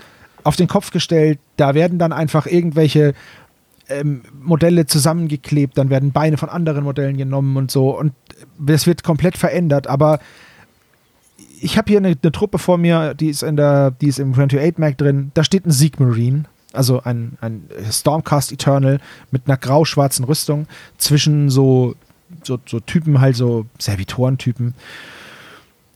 Und er sieht einfach nur cool aus. Das ist einfach nur cool. Es ist einer, ja. ein Typ, ein so ein Typ aus dieser goldenen Armee. Und der sieht halt da richtig cool aus. Das heißt, die Ästhetik von Games Workshop, die funktioniert nicht nur für Games Workshop. Also ja man kann das, man kann die auch benutzen. So, und jetzt zu der Sollbruchstelle ja. in Regeln. Äh, wenn man ein, ein miniaturenagnostisches System schreibt, dann ist dein Verkaufsargument, ich habe hier ein System in einer Welt und das funktioniert total gut. Kauf das Spiel oder lad's dir runter oder spiel das Spiel, weil ich möchte, dass man das, dass meine Idee auf den Spieltischen der Welt äh, sich widerspiegelt. Wenn man ein, ein nicht miniaturenagnostisches System schreibt, sowas wie Age of Sigma oder Warhammer 40k oder Infinity. Oder Infinity, dann kann es durchaus sein, dass Regeln einfach nur ein Vehikel sind, um Miniaturen zu verkaufen und nicht das Alleinstellungsmerkmal dieses Spiels. Ich kann mich noch an Zeiten erinnern, ich kann mich noch an Zeiten erinnern, da hat, da ist zwischen den Editionen bei Warhammer ein bisschen mehr Zeit vergangen als zweieinhalb, drei Jahre von, von Release und, und, dem, und der Ankündigung das beste Warhammer aller Zeiten bis zu New 40k. Und da war halt einfach mehr dazwischen als zwei Jahre und dann ein halbes Jahr davor Gerüchte und dann äh, die Ankündigung, ja, es wird was kommen. Und ich habe einfach das Gefühl, dass Regeln absichtlich kaputt geschrieben werden. Und zwar wie bei einem Fernseher, dass man eine Fernbedienung hat und nach 10.000 Mal an und aus ist da so ein kleiner Switch drin, der geht kaputt, die Fernbedienung geht nicht mehr. Und du denkst dir, hä, warum geht die Fernbedienung nicht mehr? Das ist ja, ja recht blöd. Okay, dann stehst du noch drei Wochen auf und machst den Fernseher an und schaltest da vorne um und dann hast du aber keinen Bock mehr, kaufst dir einen neuen. Aber es ist absichtlich herbeigeführt. Und ich habe das Gefühl, dass manchmal auch einfach, um, um gewisse Modelle zu verkaufen, und das hat ja jeder schon mitbekommen. Ne? Ein neuer Codex kommt raus, der ist natürlich der stärkste. Oh, es gibt neue Modelle. Ach, guck mal, naja, gut, komm, ich kauf die. Das, das muss jetzt nicht böse Absicht sein. Vielleicht ist es einfach die Begeisterung, dass man sagt, wir haben was Neues. Natürlich will ich, dass das cool ist. Und man will ja auch, dass neu angemalte Modelle nicht als erstes sterben, was sie aber immer tun. ähm, aber es kann natürlich auch berechnend sein, dass man sagt, ey, ich, ich habe jetzt hier Modelle, die brauchen irgendeine Regel. Ich will die verkaufen, mach die stark egal wie sich das auswirkt auf das System, weil pass mal auf, in zwei Jahren, wir haben die Box ja schon fertig, GW hat ja einen Vorlauf von ungefähr vier, fünf Jahren, bis Dinge rauskommen, die sind dann schon geplant, die sind jetzt schon in Planung und das heißt, das, was jetzt geplant wird, kommt in vier, fünf Jahren raus. Und dann wird gesagt, was ist es egal, ob das jetzt gut funktioniert oder nicht, weil in zwei Jahren, in einem Jahr kommt ja eh die neue Edition, dann wird alles wieder auf Null gesetzt. Wir bringen ein neues System raus, nennen es New 40k. Ich bin gespannt, wie das nächste 40k, die nächste Edition nach der 10. und die wird kommen. Ich bin sehr gespannt, was dann das Schlagwort wird, weil die 9. war, die, war das beste 40k aller Zeiten. Die 10. ist das neue 40k und ich bin sehr gespannt, was jetzt kommt. Ich, ich nehme das Aufregendste. ja, äh, das, 2.0. Ich nehme denn das nicht übel. Ich weiß, dass die Sachen verkaufen müssen. Das ist schon klar. Ich finde nur, das könnte man auch ein bisschen anders machen, nämlich mit Quality over Quantity, aber das ich habe da ja auch keinen Einblick. Es ist nur, es ist mir nur aufgefallen, dass es halt dieses Tempo, das, das steigt halt an. Und jetzt sieht man ja überall die Leviathan-Box. Und diesmal konnte man ja auch eine kaufen. Es war jetzt nicht so, dass es wie bei, bei Warcry oder so, dass es die nicht gab es, es, gibt, es gab genug Boxen. Es gab noch zwei Tage nach dem Release von der auf der GW-Seite, gab es die Box immer noch zu kaufen. Ich weiß es nicht, wie es jetzt ist. Ich habe nicht drauf geguckt auf die Seite. Die kostet halt aber dann 200 Euro. Gut, du kriegst sie dann halt nicht mehr bei Fantasy-Händler XY im Internet für 160 bis 170 Euro. Du musst den Vollpreis zahlen. Das ist auch Absicht von Games Workshop, meiner Meinung nach du fütterst die Leute an, hältst ihnen die Karotte vor die Nase ja, und sagst, guck mal, das auch. kostet 160 Euro hier bei dem Händler. Dann hat er vielleicht 10 Boxen, dann ist es schon viel. Dann kriegst du die nicht und dann sagst du dir, ah, dann bist du aber so angefixt von dieser Box, dass du sagst so, ey, ja komm, ey, keine Box oder eine Box für 40 Euro mehr. Ich wollte sie ja eh kaufen, kommen die 40 Euro. Zum Beispiel. Ne? Naja, dann nehme ich noch wie, wie viele Leute ich gesehen habe, die gesagt haben, ich habe mir die eine Box bei GW vorbestellt und ich habe mir aber auch bei Händler XY eine, eine, eine, Box vorbestellt, in der Hoffnung, dass sie die billigere Box bei dem Händler bekommen. Ähm, wissen aber alle schon, dass sie höchstwahrscheinlich bei ihrem Händler das nicht billiger bekommen, weil GW, äh, ich habe von einem Händler gehört, da hat GW einfach gesagt, Entschuldigung, ihr kriegt keine Boxen, ihr seid zu klein. Schade Schokolade, dann kriegt er halt eben keiner. Hm. Und dann müssen halt die Leute, die eigentlich bei dem Händler das gerne kaufen würden, doch zu GW gehen oder halt zweigleisig fahren. Aber nochmal zum, zum, zum, zur Sollbruchstelle regeln. Ich glaube, wenn ich etwas fortlaufend schreibe und fortlaufend entwickle, ist die Sollbruchstelle einprogrammiert das ist, das, ich würde gar nicht sagen, dass die sagen, so an dem Zeitpunkt kippt es einfach. Also ich sage jetzt mal Leaks of Wotan, wo die, ähm, wo die in der, das Ding ist rausgekommen und dann musste das sofort erratiert werden, weil es halt kaputt war. Also im wahrsten ja. Sinne des Wortes kaputt. Ich glaube nicht, dass das geplant ist, sondern wenn ich halt als, als, als Konzept habe, regelmäßig neue Regeln ab, Updates zu bringen, dann ist es schlicht und einfach unmöglich, ähm, das konstant balanced zu halten. Infinity tut da jede Menge für, weil die vom, vom Framework, vom Grund Aufsatz die Möglichkeit geschaffen haben, dann sozusagen auf einem funktionierenden Kern noch weitere Module draufzupappen. Ähm, aber trotzdem in der dritten Edition waren es halt irgendwann so viele weitere Ergänzungsmodule, dass das Ding vollkommen unübersichtlich wurde und dann halt unter seiner eigenen Last sozusagen zusammengeklappt ist. Und dann mussten die auch einen Editionswechsel machen. Jetzt haben die den Editionswechsel gemacht. Ja, und jetzt geht das ja im Prinzip wieder von vorne los. Ja, ich habe wieder den, den Grundkern und packe jetzt weitere Module da immer drauf. Und dann ist es eigentlich nur die Frage, wie viel Ressourcen und wie viel Aufwand möchte der Hersteller betreiben, um die, die draufgepackten Module ähm, mit dem, mit dem Grund Konstrukt funktionieren zu lassen, also das irgendwie im Gleichgewicht zu halten, solange wie es irgendwie geht, oder baller ich einfach irgendwelche Sachen raus. Und ich glaube, GW hat ja selber gesagt, wir machen, äh, wir sind kein Turnierspiel Chingeling, sondern äh, wir wollen Figuren verkaufen. Also ballern die einfach irgendwelche Sachen raus.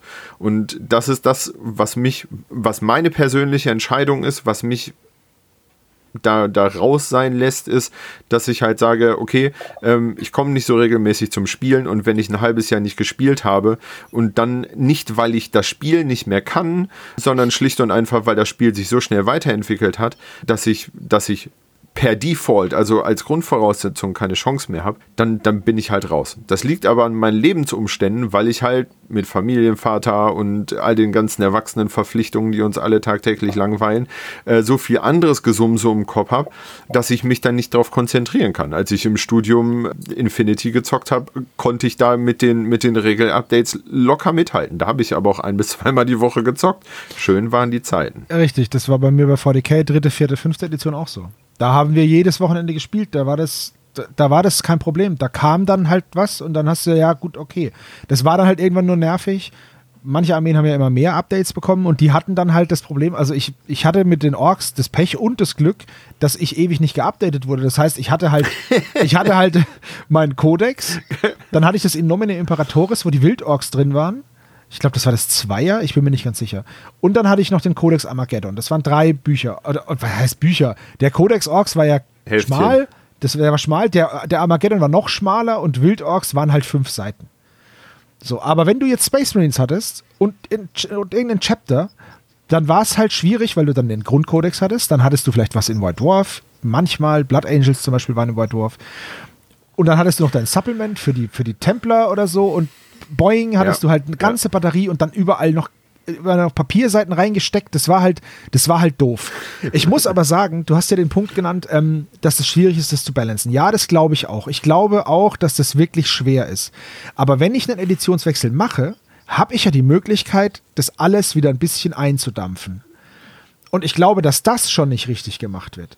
Dass der Editionswechsel um des Wechsels willen gemacht wird. Um zu sagen, jetzt guck mal hier, das ist ein neuer Einstiegspunkt. Hier kannst du anfassen, du kaufst diese Schachtel und dann bist du up to date. Diese Schachtel ist so prominent, die Leviathan-Box wird für die nächsten Wochen und Monate prominent bleiben.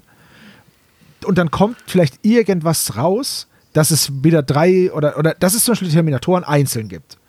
Das wird ein Release ja. sein, dass es den Skriptor einzeln gibt, dass es die einzelnen Tyranniden gibt. Das wird passieren. Meiner Meinung nach wird es ja. passieren. Aber diese Box wird noch ganz lange dominieren. Ne? So, die wird.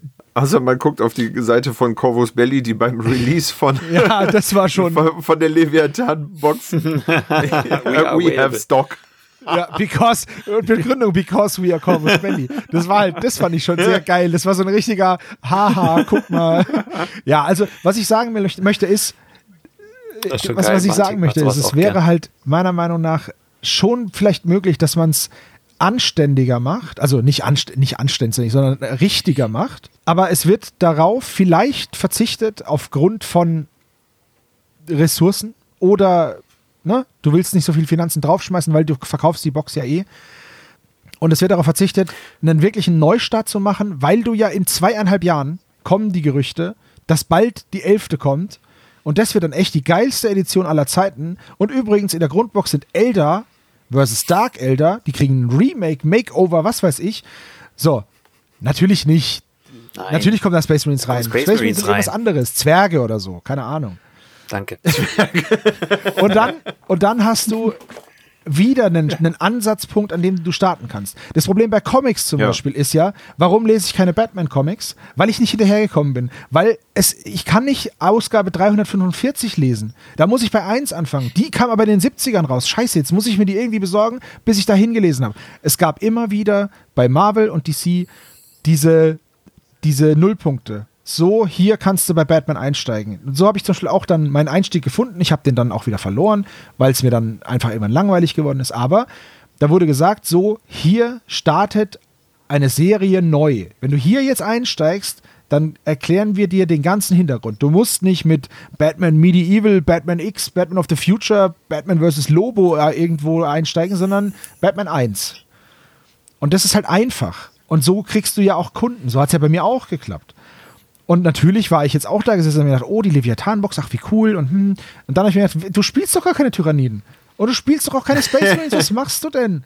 Du findest den Skript doch cool und den Screamer Killer, aber das war's doch auch. Du brauchst doch diese Box nicht. Und deswegen habe ich es dann geschafft, mir diese Box nicht zu kaufen ich freue mich für jeden, der eine bekommen hat, der eine wollte und eine gekriegt hat. Und der da dran Freude hat, wirklich. Das ist gar keine Kritik an den Leuten, die in Anführungszeichen drauf reinfallen und sich immer wieder eine Schachtel kaufen zu einer neuen Edition. Das habe ich auch gemacht. Indomitus steht ungeöffnet bei mir auf dem Schrank, weil ich doof bin. Also, das ist, das GW macht es absichtlich und GW macht es gut. Und ja. man möchte ja shiny, shiny Püppchen. Das ist ja so. Deswegen, ich bin da, ich nehme ich da nicht aus. Diesmal habe ich es halt geschafft, nicht, nicht drauf reinzufallen. Es läuft ja wirklich seit Ewigkeiten. Seit ich im Hobby bin, läuft das schon so seit 20 Jahren. Auch bei Warhammer Fantasy damals alle vier Jahre konntest du den Wecker stellen, kam die neue Edition. Jetzt sind es vielleicht drei oder dreieinhalb mittlerweile nur noch. Und mit Age of Sigma damals gab es dann auch den Fokus auf Sigmarines und diese, äh, wie heißen die, äh, untoten Gespensterdinger ja. da. Dann wurden die halt lange gepusht. Und ähm, das war dann vielleicht noch gut spielbar. Und wenn dann aber, wie Simon sagt, immer wieder was Neues draufkommt, ich glaube tatsächlich auch, das ist so gut wie unmöglich, das ins Endlose zu spielen, immer wieder was Neues draufzusetzen. Du musst den Rest irratieren, weil sonst läufst du in Sackgassen und du müsstest alles relativ ähnlich halten, damit es überhaupt spielbar bleibt oder ausgeglichen bleibt. Irgendwann kommt dieser Editionswechsel. Die Frage ist eben, ähm, ist mir das wichtiger als Hersteller? Zu versuchen, das so lange wie möglich stabil zu halten oder und zwinge mich dann irgendwann in einen Editionswechsel, weil es einfach nicht mehr anders geht? Oder plane ich den, wie du sagst, selber schon direkt mit ein, weil ich weiß, komm, äh, scheiß drauf, spätestens in drei, vier Jahren machen wir eh eine neue Edition, also knall die neuen, Edition, äh, neuen Miniaturen, neue Völker immer wieder raus, mach sie besser, mach sie besser, weil irgendwann habe ich den, den Blick halt schon auf die nächste Edition geworfen, um wieder neue Kohle zu schaffen. Ich glaube, dass GW ähm, eine ganze Weile versucht hat, da mitzukommen und gesagt hat, wir versuchen die Edition so lange wie möglich stabil zu halten und irgendwann erkannt haben, dass es überhaupt gar nicht möglich ist und mittlerweile da einfach einen, äh, einen mhm. Wirtschaftsmodell draus gemacht haben. Zu sagen, die, wenn wir es nicht ändern können, dann, dann machen wir die Not zur Tugend und dann mhm. bauen wir das halt, bauen wir das halt ein. Ja, du sagst ja nicht, nicht, nicht nötig ich, oder nicht möglich, ich sag halt aber auch nicht nötig. Es ist nicht möglich, dass so, so ein umfassendes Regelkonstrukt für alle Seiten gleich fair zu halten. Das glaube ich auch, da glaube ich ganz fest dran, dass das nicht geht. Selbst bei Schach, Weiß fängt immer an. Das hat immer einen Vorteil. Das ist nicht gebalanced. Und dann, aber ich sage auch, dass GW es auch nicht nötig hat, es zu versuchen. Ja. Das ist ja, ja. nur das, was ich sage. Ja. Ja. Die, die, die legen halt die gleiche IP, die Geschichte ja. bleibt ja, doof gesagt, immer die gleiche. Nur die Regeln dazu verändern sich. Und das hat Gewehr mittlerweile, ja. Das, als Spieler hätte ich ja auch die freie Wahl und es könnte mir ja auch komplett egal sein, ob das gut gebalanced ist oder nicht. Ich kann mir ja auch nette Listen schreiben und eine faire Zeit mit einem Gegner haben, der auch eine nette, fluffige Liste schreibt und einfach das spielen, was da ist, ohne immer zu gucken, wer ist jetzt besser, wo kann ich noch was maximieren. Das hängt halt auch ein bisschen an den Spielern und äh, an dem, was man, was man will von seinen Kunden. Die wollen halt was Starkes haben und die kaufen dann das Starke, wahrscheinlich auch ein Großteil, so muss es ja funktionieren. Und deshalb sind dann auch wieder alle heiß auf neue, neue Shiny Püppis, die äh, wieder was Cooles Neues haben. Ähm, die Erwartung ist ja schon da, auch Käuferseits, sonst würde das ja nicht funktionieren. Sonst hättest du Schach. Na, da brauchst du gar nichts Neues. Du kannst es trotzdem ewig spielen und dich, und du findest ja auch noch nach zehn Jahren neue Varianten, die so noch nie auf dem Tisch waren, auch als Großmeister, was weiß ich. Aber ähm, ja, das gehört ja zum Hobby dazu, immer wieder was Cooles Neues zu haben und auch kaufen und sammeln gehört nun mal eben auch für viele mit dazu. Das hat und ich bin mal ganz, ganz gemein und sage, wir drei zumindest, wie wir hier sitzen, sind äh, zu alt für den Scheiß. Ja, wir sind, ja, wir sind nicht, wir sind nicht ja. mehr Zielgruppe. So, ja. wir, also ich habe das an mir festgestellt. Das ist, ich fühle mich so ein bisschen wie bei äh, wie bei Star Wars Episode 7, 8 und 9. Ähm, ich gehe aus dem Kino raus und denke mir so, es hat viel von dem, was ich als Kind gefeiert habe. Es ist aber irgendwie geht es an mir vollkommen vorbei, weil ich nicht mehr die Zielgruppe bin. Wenn du das äh, einem, einem jüngeren Publikum als uns dreien vor die Nase hält, werden die alle sagen, was, was sind denn die, die, die Firstborn Space Marines für kleine hässliche Kackdinger? Äh, ich will meine Primaris-Dinger haben, weil die anderen ja. sehen halt klein und wurstig aus. Und äh, mhm. ich bin halt so, ich habe nicht das Geld, um damit zu halten. Ich habe nicht die Zeit, um damit zu halten. Ich habe nicht die Muße und ich habe auch nicht den Spielanspruch, damit zu halten. Und von daher kann ich mich ein Stück weit entspannt zurücklehnen und sagen, ich freue mich, wenn da Leute Bock drauf haben. Ich freue mich, wenn eine Firma so groß ist, dass die die Leute, naja, es wäre schön, wenn sie die vernünftig bezahlen würden, aber sie gibt ihnen immerhin Jobs. Das, das ist ja ein Wirtschaftsfaktor und das ist ja schön, wenn es Leute glücklich macht, in alle Richtungen so. Ähm, aber ich muss leider anerkennen, dass ich halt nicht mehr die Hauptzielgruppe bin. Das lässt mich ein bisschen alt fühlen, aber verdrück schnell eine Träne. Kleine Anekdote von mir. Wir sind gestern mit den Kiddies in so einen Barfußfahrt gefahren, der war weiter weg. Eine Stunde Autofahrt und ich hatte den Nachbarsjungen dabei. Und der hat tatsächlich fast die ganze Fahrt mir Details erzählt von Zelda Breath of the Wild. Wie man sich so reindenken kann und verlieben in eine Welt. Der kannte alle Fachbegriffe. Ja, wenn du erst diesen Titan machst, dann machst du aber das und dann hast du vier Herzen weniger das ist genau das, was du sagst. Früher mega und heute, genau. wo soll man denn die Zeit dafür hernehmen? Ich habe mir das Breath of the Wild gekauft vor einem halben Jahr, habe mich mega drauf gefreut. Es ist auch schon älter, klar. Habe das angemacht, habe zwei, drei Stunden gespielt. Dann gab es ein Crafting-System und ich habe mich gefreut, hier so ein Zelda. Ich, ich gehe in den Dungeon rein und weiß genau, wo ich hin muss. Es ist ein Open-World-Ding. Keine Zeit dafür. Ich habe einfach keine Zeit dafür. Ich hätte aber so Bock, das zu machen. Und da holt dann GW vielleicht doch dann andere Zielgruppen ab, die da noch die Zeit für haben, sich da so rein zu vertiefen und das dann auch zu leben. Weil ja, das, das denke ich schon, glaube ich. Das ist halt gehen. einfach ein guter und in, Punkt. Und in dem Design, wenn wir uns da nicht mehr von angesprochen fühlen, ich sage jetzt mal die, die Sieg Marines, ja, ähm, wenn das ein Konzept ist, das uns nicht mehr abholt, dann äh, bin ich mal ganz gemein und sage, guck dir mal He-Man an. Ja. Ähm, wenn uns das heute jemand vorsetzen würde, würden wir wahrscheinlich sagen, das ist ziemlich kranker Scheiß, ja. Aber als äh, sechs, sieben, acht, neunjähriger ähm, habe ich das halt hart gefeiert, weil es halt genau das war, was ich selber nicht sein konnte. Durchsichtiger Roboter nämlich. Genau. Es war Projektionsfläche von, von meinen Wünschen und meinen Bedürfnissen, groß und stark zu sein. Stimmchor? Ja, hier. So fühle ich mich heute. ich sitze zwar im Keller, aber es ist trotzdem scheiße warm. ähm, ja. So, und ich glaube, das, das ist ein weiteres Beispiel dafür, dass ich einfach nicht mehr Zielgruppe bin. So. Was ja auch in Ordnung ist. Also, das ist, ja, das muss man halt vollkommen. auch, das muss man halt auch einfach dann anerkennen. Also man muss GW halt auch trotz all der Kritik, Kritik, Kritik trotz all der Kritik, die man an ihm berechtigterweise auch äußern kann, muss man diesem, dieser Firma und diesen Systemen, die die gemacht haben, halt aber auch mega dankbar sein. Weil ohne ja. das gäbe es dieses ganze Indie-Zeug, was wir drei so abfeiern, gäbe es nicht. Weil dann niemand, ja. es würde niemand das Spiel spielen. Also Tabletop überhaupt wäre wesentlich kleiner. Ich ja. sage nicht, dass es das nicht gäbe, aber die Verfügbarkeit wäre eine andere. Ich bin auf GW gekommen, auf, auf das, aufs Tabletop, weil ich das in einem Fantasy-Laden gesehen habe. Und der, und der Typ, ich, ich weiß das noch, das hieß Sanctuary, hat gestunken, war winzig.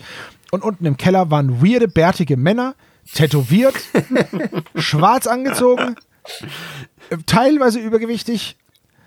Und die haben mit kleinen Plastikmännchen gespielt. Und ich war gefesselt vom ersten Moment.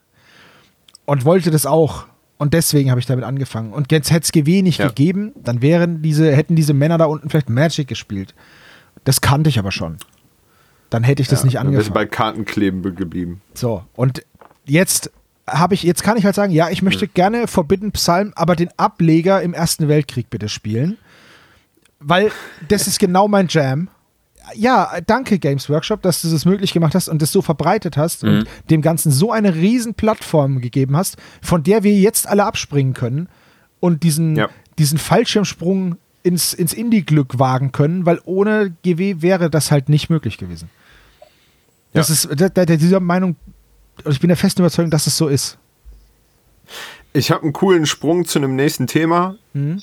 Mordheim ist geschrieben worden von äh, Thomas Prien, der sich relativ kurz nach Mordheim selbstständig gemacht hat als Game Designer. Ja. Und ähm, der ein sehr cooles Interview mhm. bei dem Podcast Crown of Command äh, gegeben hat.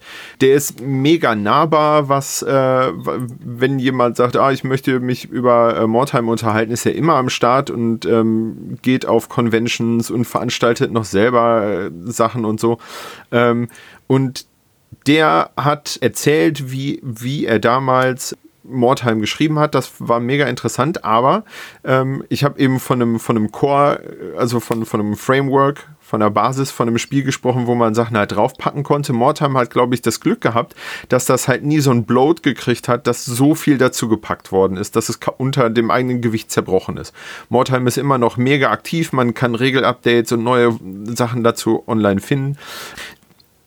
Aber der Autor der Regeln, dessen Namen ich hoffentlich richtig ausspreche, der äh, ist natürlich weiter umtriebig und hat fast ein Regelsystem für ein Spiel gespielt, das äh, geschrieben, was glaube ich Grim Darker nicht mehr geht. Und ja. ähm, ich habe mich da jetzt nicht so, so tief eingelesen, aber ich wollte es einmal für alle, die es richtig finster mögen, ganz kurz, zumindest mit in die Show Notes aufgenommen wissen. Vor allen Dingen, weil ich glaube, dass der auch einfach gute Regeln schreibt. Und das Spiel, um das geht, ist Trench Crusade. Ja, da gab es eine Ankündigung auf dem Brückenkopf. Vielen Dank fürs Raussuchen mhm. der News eine Preview oder eine weitere Preview zu Trench Crusade. Fand ich sehr ansprechend. Habe es deswegen auch mit in unsere News jetzt hier aufgenommen. Was ist Trench Crusade? Ganz kurz zusammengefasst. Die Geschichte dahinter ist, während der Kreuzzüge haben, hat eine, eine heretische Templertruppe, die, ja, die, die Kräfte der Hölle angerufen, um ihre Ziele zu erreichen. Das Ganze hat dazu geführt, dass Himmel und Hölle in einem Krieg gegeneinander angetreten sind und auf die Erde gekommen sind, weil welches Schlachtfeld ist schöner als dieser Erdbatzen, dieser Dreckbatzen im Weltraum?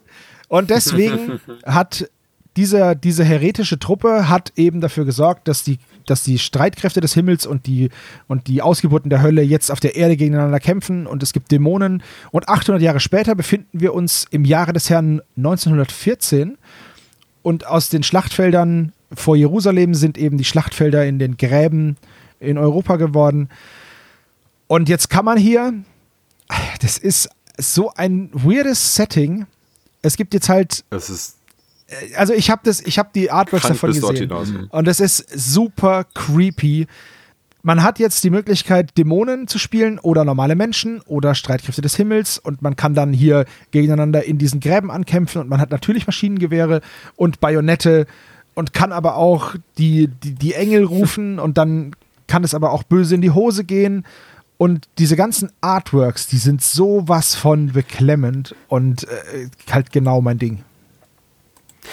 Also man muss, um, um das sich äh, irgendwie visuell vorstellen zu können, man nehme den, den Grabenkrieg in seiner finstersten Stunde aus dem Ersten Weltkrieg und überziehe das mit jeder Menge christlicher Ikonografie die aber so nicht im Sinne von äh, Jesus liebt euch, sondern im Sinne von ähm, finsterstes Mittelalter, Inquisition, solche Sachen. Also Leute, die sind die da sich, eher äh, alttestamentarisch unterwegs. Ja, mit, äh, mit, mit Gasmasken verhängte Kultisten, die Maschinengewehre schleppen und sich selber geißeln dabei und halt so Typen mit spitzen Hüten in, in den Grabenkampf folgen. Ja. Es ist richtig, richtig krank. Ja, super gruselig. Super gruselig ja. und genau mein Ding. Ja. Also man hat halt diese ritterliche Ikonografie überall, man hat auch Ritterrüstungen, ja. die ja auch so ein bisschen, die ja auch noch im Ersten Weltkrieg tatsächlich benutzt wurden. Also das waren jetzt keine Ritterrüstungen, das, waren diese, das war dieser Trench Armor und der ist halt dann noch ein bisschen, bisschen hochgedreht. Das hat so ein bisschen was von Sludge und Turnip im Ersten Weltkrieg, von also es gibt, diese Ästhetik ist jetzt nicht super neu, die ist aber hier halt besonders auf dieses, auf dieses Sakrale hochgedreht worden. Also alles ist voller ja. Kreuze und Gräber und, und überall sind Kerzen und Ritter, Ritterlichkeit und dann platzt das Gehirn vom Vordermann. Also das ist halt mhm. einfach, es ist halt schon krass. Es gibt so ein krasses Artwork von so einem Panzer. Das fängt auf der linken Seite an. Das ist so Panzerrohr. Dann hat man das Gefühl, der Panzer ähm, ist überzogen mit, äh, mit Kerzen, die da brennen. Dann haben wir irgendwelche sakralen äh, Reliefplatten auf dem Panzer und hinten drauf ist ein Scheiterhaufen. Ja, genau. auf dem Panzer. Ja. genau, mit geräderten ja. Sündern. Also das ist super düster. Das ist, glaube ich, weiter weg von, von Non-Combat kann es nicht sein. Ja. Äh, das ist die, das, das ganz andere Seite. In den Kommentaren ja. zum, vom Brückenkopf hat Webgeist geschrieben, irgendwie sieht das Grimdarke 40k dagegen richtig freundlich aus. Und das, das passt es ganz gut zusammen. ja. Ja, die, die schnieken gotischen Rundbögen sind dann hier doch eher nochmal ein bisschen anders. Also das Christliche genau. anders reingebracht reingebracht ins Tabletop. Ich habe damals beim Kickstarter mitgemacht von den Minis. Ich habe mich jetzt echt schon gewundert, ob, ob die jetzt draußen sind. Hier steht was von Pre-Order auch nochmal, also anscheinend nicht. Ich habe hab das, ein bisschen aus dem Auge verloren tatsächlich. Ich finde es das krass, da dass du natürlich da wieder mitgemacht ja. hast. Das war so klar. Ich habe es nämlich leider verpasst. Ich habe das zwar gesehen, aber das waren halt in Anführungszeichen nur Modelle. Und ich dachte mir, nee, komm, ey, geile Modelle, aber dazu gibt es kein Spiel. Ja. Natürlich, ich könnte agnostisch irgendwas machen, aber das war halt, da gab es diesen einen, das ist glaube ich das bekannteste Modell. Das ist so ein sehr ausgemergelter, sehr großer Dämon, Mutant. der der ein dickes Maschinengewehr hat und, und eine hm. Ritterrüstungsbekleidung an den Beinen. Und ich dachte mir, ja, das sieht cool aus, aber was mache ich denn damit? Also da, da ja. Es hat so mega gut ausgesehen. Ich war von den Artworks so geflecht, dass ich gesagt habe, dem Mann muss ich einfach Geld geben und ich kriege auch noch was zurück. Also das waren irgendwie nur 30 Pfund oder so für die sechs, sieben Minis, glaube ich. Plus Porto war auch überschaubar das war so ein No-Brainer in dem Moment. Der hat mich im richtigen Moment erwischt. Ich war einfach fasziniert und geflecht von diesem ganzen Material, was da dazugehört. Also jetzt die Minis sowohl als auch das Artwork. Und dann habe ich komm, da musst du jetzt einfach mal mir, was machen. Ich könnte mir vorstellen, dass das gut, äh, dass das gut funktioniert, denn ähm, wir haben jemand, äh, Mike Franchina, der das Artwork gemacht hat, der sich die Lore dazu ausgedacht hat, den Hintergrund.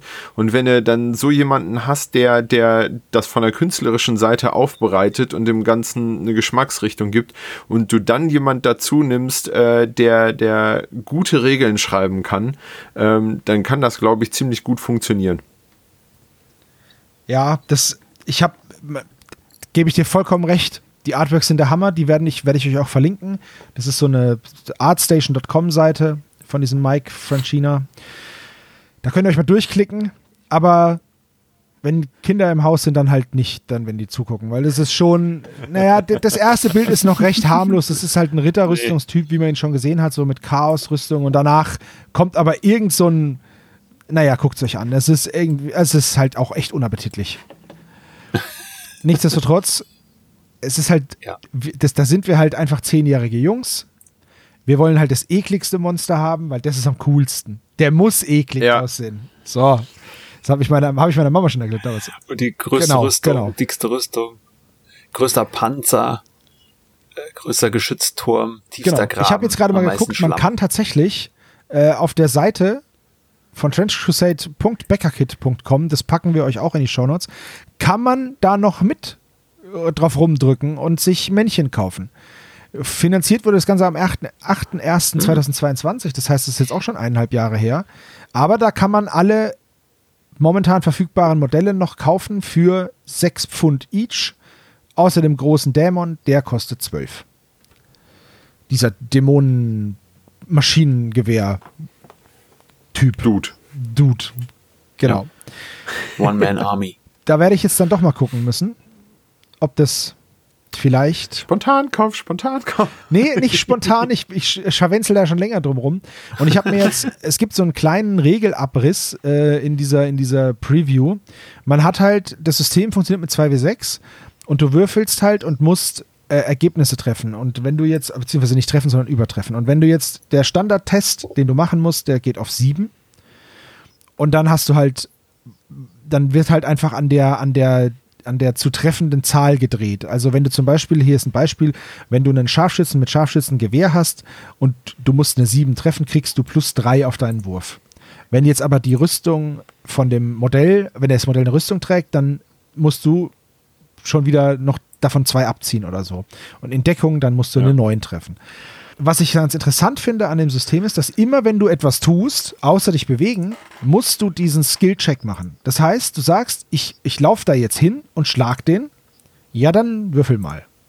Dann würfel ich mit meinem Modell 1. Ich würfel jetzt und treff dich. Dann wird unser Schaden abgehandelt. Der, wenn man diesem kurzen Text hier äh, glauben mag, würfelt man auf einem, also hier steht in Combat, should your attack prove successful, roll on an injury chart. Dann würfelst du mit einem W6 und auf einer 5 oder mehr ist das Modell out of action. Auf einer 1 bis 4 wird es zu Boden geworfen.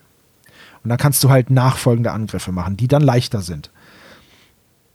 Jetzt renne ich aber zu mhm. dir hin und verpatze meinen Angriff, dann endet sofort meine Aktivierung und du bist dran.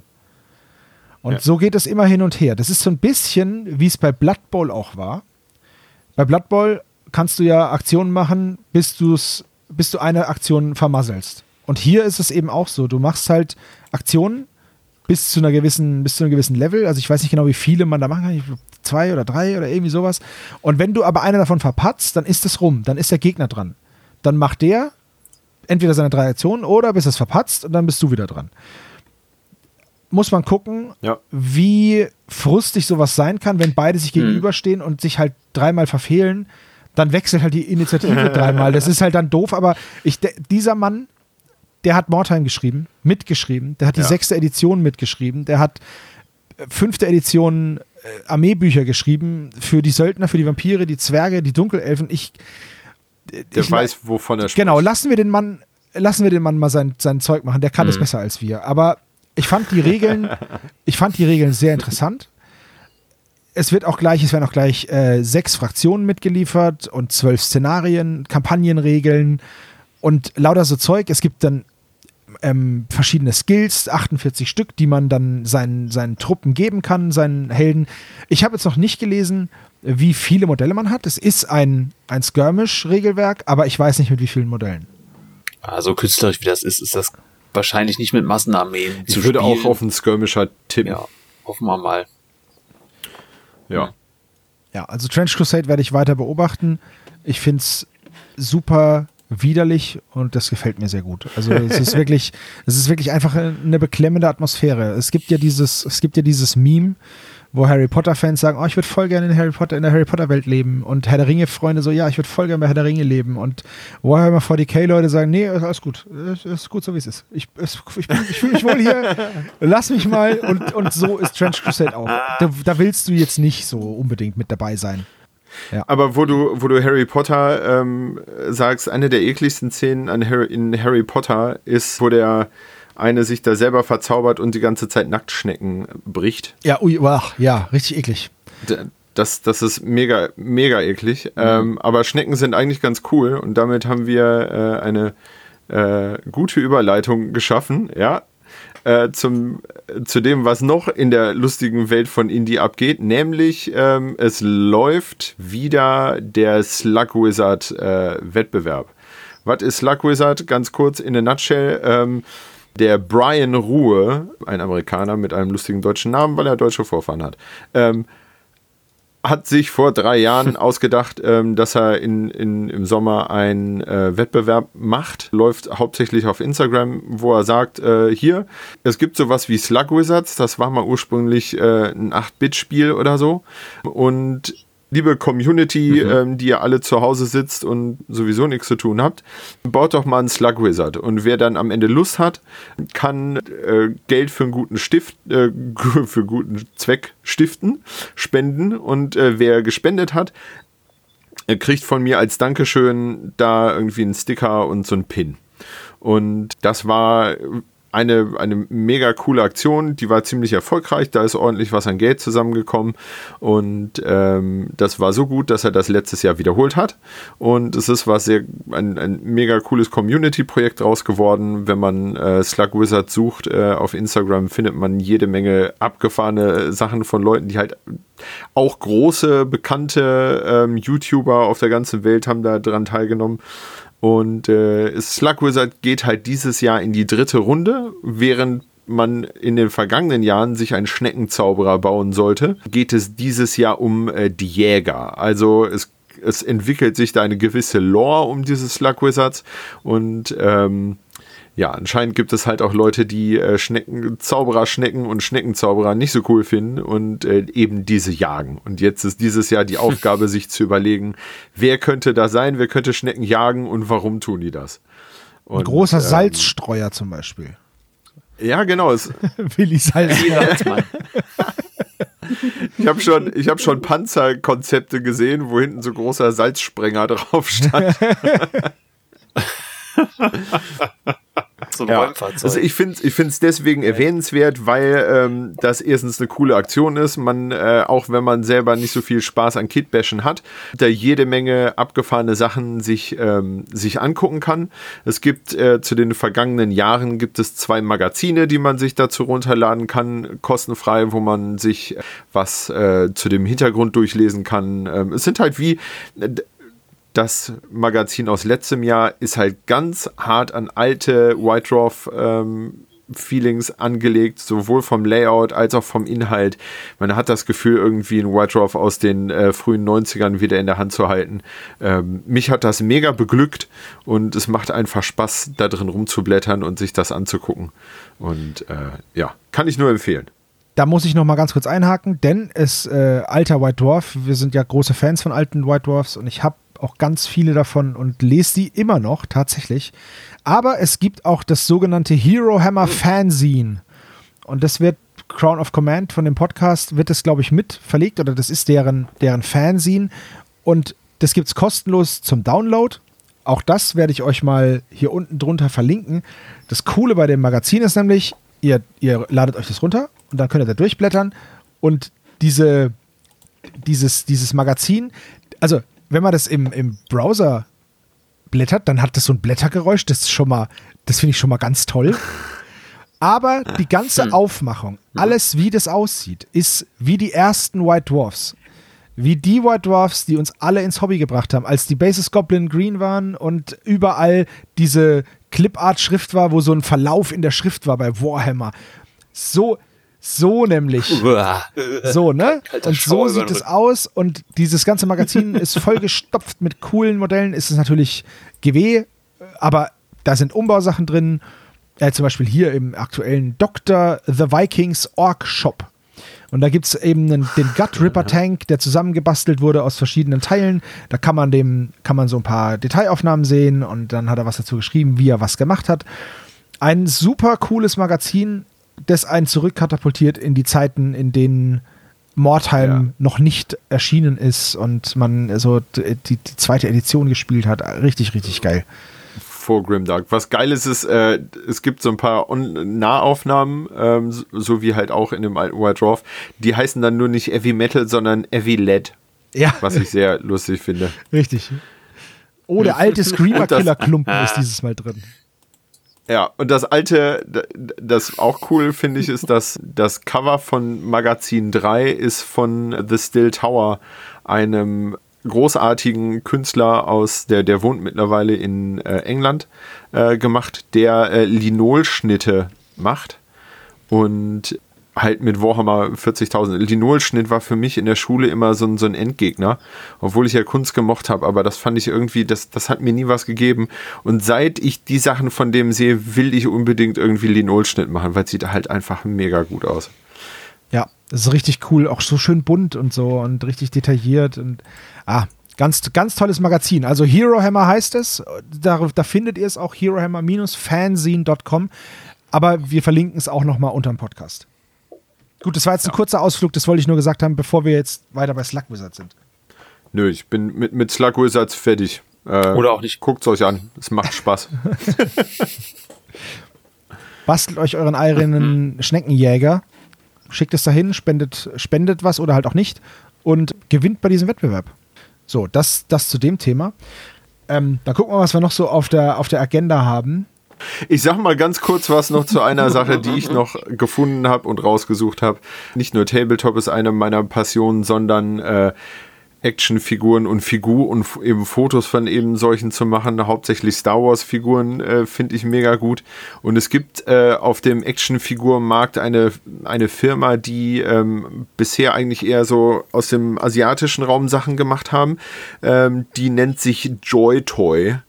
Ähm, und die haben interessanterweise nicht nur die Lizenz von GW bekommen. Ähm, GW hat eine ganze Weile mit McFarlane Actionfiguren gemacht und die waren wohl alle ziemlich gut. Ich habe da selber keine von. Aber Joy-Toy hat jetzt die Lizenz ähm, nicht nur von, für GW-Figuren, sondern auch für Infinity-Figuren.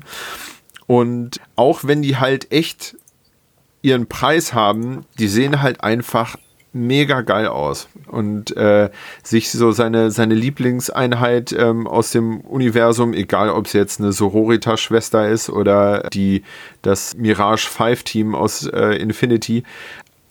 Ich, als ich drüber gestolpert bin, ich habe es einfach mega gefeiert. Ich sieht super cool aus und ich würde es mir total gerne alles hier hinstellen, aber so viel Geld habe ich leider nicht. Ja. Möchte jemand eine Niere kaufen? Eine ich habe noch zwei, gerade schlecht, aber ich komme drauf zurück.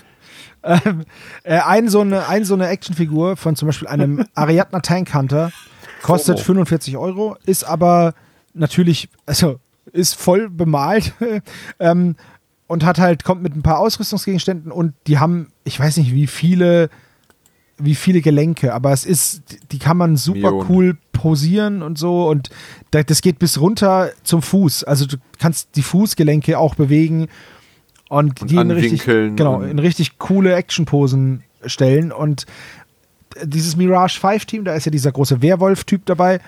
Ich bin mir sehr sicher, dass dem Steven das sehr gut gefallen wird. Mhm. Ja, und es sind ja auch keine, keine Tabletop-Figuren, ne? Richtig, dadurch könnte er das Mirage 5 Team kostet ah, aber 130 stimmt. Euro. Das ist jetzt auch nicht auch kein Pappenstiel, aber dieser Werwolf ist halt, ist halt einfach monströs groß. Ja. Und ich, wenn ich mich entsinne, ist das vom Maßstab ja, 7 Zoll groß. Mhm, genau. Oh, das ist der, äh, der, der, der äh, Dog Warrior. Genau, der 7 Zoll. Zoll groß. Die sind ja. ansonsten eher so in, in dem fast ähm, Star Wars äh, Actionfigur, also diesem 3,75 Maßstab was das Ganze irgendwie noch beeindruckender macht, weil es gibt ja auch diese, diese Big Jim Puppen und so und ne, aber dass das so groß ist wie eine Star Wars Puppe, das ist halt und dann so feingliedrig und positionierbar, das ist halt schon cool. Es gibt halt Profis, die das, ich weiß, das hat nicht mehr so viel mit Tabletop zu tun, aber die halt da so ganze Szenen aufsetzen. Es gibt Leute, die bauen so Star Wars Filmsequenzen nach und stellen die dann mit ihren Püppchen nach. Und es sieht halt mega geil aus, wenn so ein Star Wars Stormtrooper aus dem äh, aus dieser 3,75 Serie einem, ähm, einem, einem Space Marine gegenübersteht. Halt der rein theoretisch dieselbe Scale hat, aber halt dem, dem Stormtrooper halt locker auf den Kopf spucken mhm. kann. Es gibt halt Leute, die machen Fotos davon in der Szenerie. Es sieht halt unfassbar gut aus. Ach ja. ja, Actionfigur fotografieren. Auch ein, auch ah, cool. ein nischiges Hobby, das seine, das seine Liebhaber hat. Gut, okay. Äh, das war ein kleiner Ausflug. Kommen wir zurück. Wir hatten heute ja schon mal Games Workshop, aber wir besprechen jetzt mal ein Modell im Besonderen. Und zwar gibt es ein, es gibt ja jetzt einen Haufen neue Tyranniden-Modelle, was ja schön ist.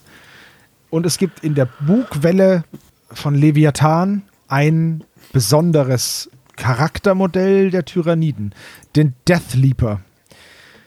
Ja. So, Charaktermodell bei Tyranniden ist sowieso so eine mhm. Sache. Jetzt lassen wir doch einfach mal Mr. Tyrannid himself was zu diesem Modell sagen.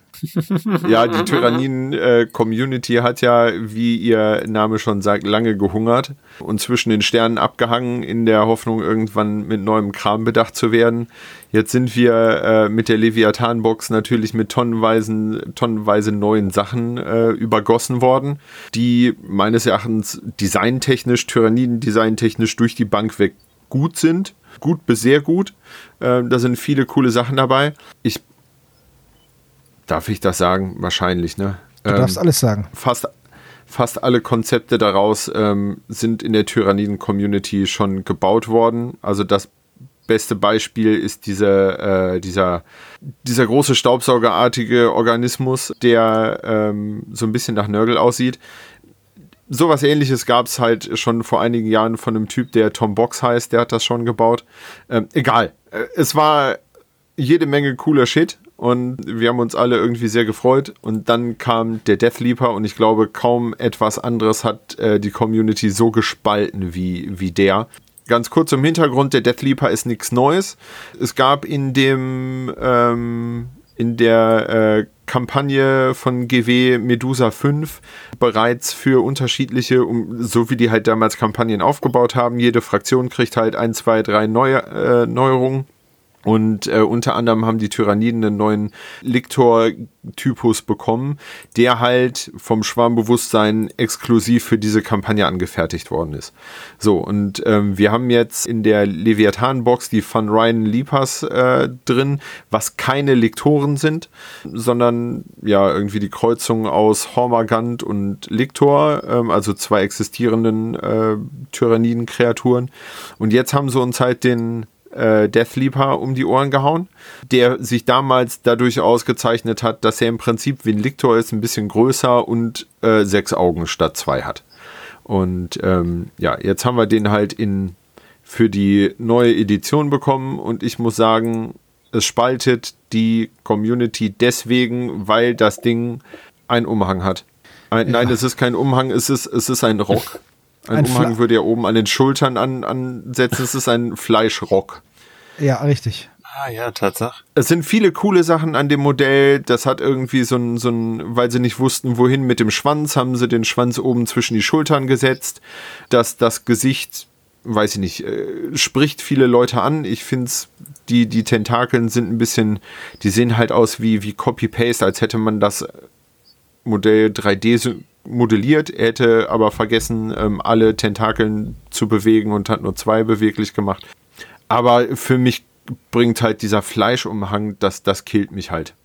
Weil, und jetzt ist die Frage, warum? Hm. Weil ich an diesem Modell merke, dass ich, wir hatten es eben, und so schließt sich der Kreis, nicht mehr Zielgruppe bin. Das Modell schreit Hero-Pose es gibt Space Marines, die haben genau die gleiche Pose. Die stehen da mit einem Bein auf dem Tactical Rock, haben das Schwert äh, in der einen Hand hoch erhoben.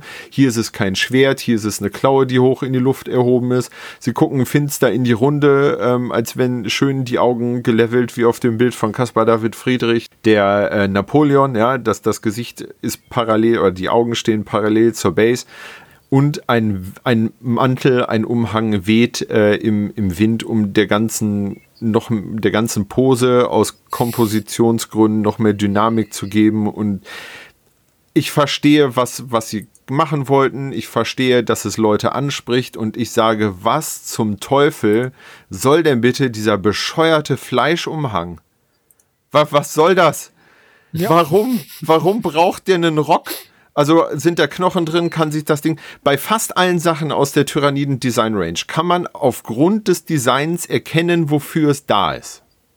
Fast alle Sachen kann man sich erklären. Gut, bei einer Bohrkäferschleuder kann man nicht erkennen, dass in der Bohrkäferschleuder kleine Käfer heranwachsen, aber man sieht, dass unten ein Magazin ist, vorne ist die Öffnung, da kommt es rausgeschossen, du weißt, wie das Ding funktioniert. Aber bei diesem Mantel versteht man die Funktion nicht außer dass es halt heroisch im Wind flappt. Und die Frage ist, warum braucht ein Tyrannid einen heroisch im Wind flappenden Fleischlappen? So nämlich. Ich verstehe es nicht. Diese, diese ganze, dieses ganze Volk ist ja auch ja, auf.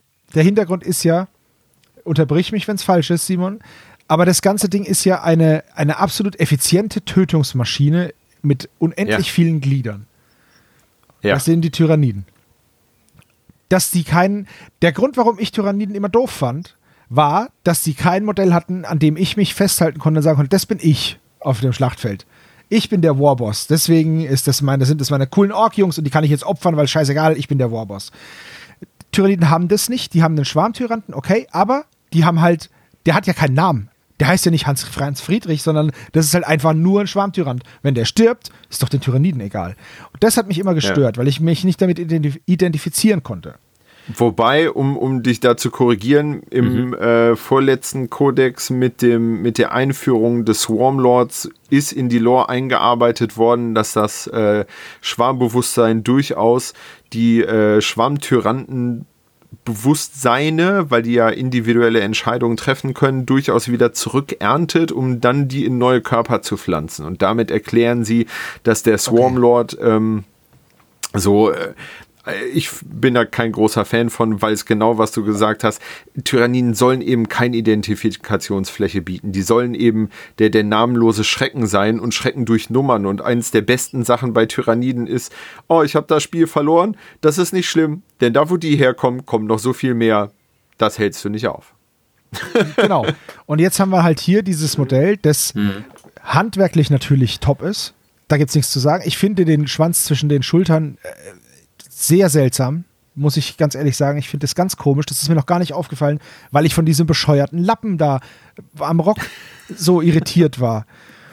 Weil jetzt frage ich mich, was, was, für was ist das Ding da? Kann er damit fliegen? Kann er sich damit verstecken? Aber der Liktor, das ist ja ein, ein Ultraliktor im Endeffekt, der Liktor kann sich doch eh schon tarnen. Der ist doch schon unsichtbar. Der ist doch wie so ein Predator. Der braucht es ja. doch nicht. Ist es, kann der damit was greifen? Nee, da hängen ja, da hängen aber auch Klauen dran. Ist es wie bei einem Eichhörnchen, dass der zum Beispiel so zum Runterspringen sich stabilisieren kann mit dem Schwanz oder sich von einem Ast baumeln kann? Aber dann frage ich mich, reicht da nicht ein normaler Schwanz? Den hat er ja schon. Und deswegen ist das Modell für mich, ich fand es nicht gut. Es, ist, es hat, es lässt sich auch scheiße verpacken. Das ist super spiky überall. Mir gefällt ja, gut, es nicht. Das war bei Tyranniden schon immer. Okay, aber es aber ist halt. Mir gefällt, mir gefällt der Typ nicht. Ich verstehe, warum er Leuten gefällt. Ich verstehe aber auch, warum er Hardcore-Tyranniden-Fans nicht gefallen kann, weil er, weil er halt diese Lore so aushebelt ein bisschen. Und ich muss sagen, ich habe manchmal das Gefühl, Games Workshop baut einfach immer wieder das gleiche Modell, nur mit anderen Rassen. Also mein Lord of Virulence der rausgekommen ist, als der neue Codex Death Guard rausgekommen ist, der hatte auch einen Reifrock. Den fand ich auch schon total scheiße. Den fand ich so hm. blöd. Der hat da, das sieht für mich aus wie das Gerippe von einem Unterrock aus, aus dem 17. Jahrhundert oder so. Und bei dem hier ist es nicht ähnlich. Der hat so ein dusseliges Cape und da muss ich einfach die Incredibles zitieren: keine Capes. Was sagst du, Daniel? Außer Lando Calrissian. Ich sag, wie Sebo sagt, das einzige Sinnvolle wäre, wenn es irgendwie eine Flughaut wäre oder so, weil es gibt ja Tyrannien mit Flügeln, wo das auch so aussehen würde, wenn man es jetzt irgendwo oben dran kleben würde und den Schwanz tauscht, aber so, also rein anatomisch, klar kann das kein, muss das keinen Sinn machen, aber man merkt schon, wie du sagst, es ist einfach viel auf äh, Rule of Cool und äh, wir kleben jetzt einfach noch was dran. Vielleicht gab es erst eine Version, also so wirkt es auf mich, eine Version ohne diese Tentakel im Gesicht und ohne den Schwanz und ohne den Umhang Rock Dingenskirchen. Und dann hat man gesagt, nee, das reicht noch nicht, mach da mal noch mehr. Und dann hat hier Make the Logo Bigger, Mr. 3D Sculptor hat dann einfach überall noch was dran geklebt. Hier die Tentakel ins Gesicht und dann nochmal den Umhang da, weil das irgendwie cool ist, wenn was flattert im Wind. Was halt jetzt mega viele GW-Modelle haben, die müssen irgendwas Dynamisches haben, sei es ein Rauchschweif oder ein Energiestrahl oder irgendwas muss ja filigran beweglich noch äh, Dynamik ausdrücken. Dass die einfach nur stehen wie früher, gibt's ja gar nicht mehr fast. Also ja, bei, Rank, bei ein paar Rank-and-File-Modellen vielleicht, aber alle Helden müssen eben sowas ja. haben. Den Tactical, Tactical Abflussrohr. Der hat, das ist aber super Tyranniden-like, ne? Das Tactical Rohr ist es ja bei den Tyranniden immer. Ja, ja. Ich glaube, das ist die. Oder ein Skaten, ja. könntest du auch da drauf Ich glaube, das ist die, äh, das ist die Alien-Trope. Äh, ja, auf jeden Fall. Auf jeden Fall. Das ist das Abflussrohr, ja. das ist ja. aus der Nostromos war. Das wird jetzt halt überall mit hingenommen, bietet sich halt an. Richtig. Mit ja, genau.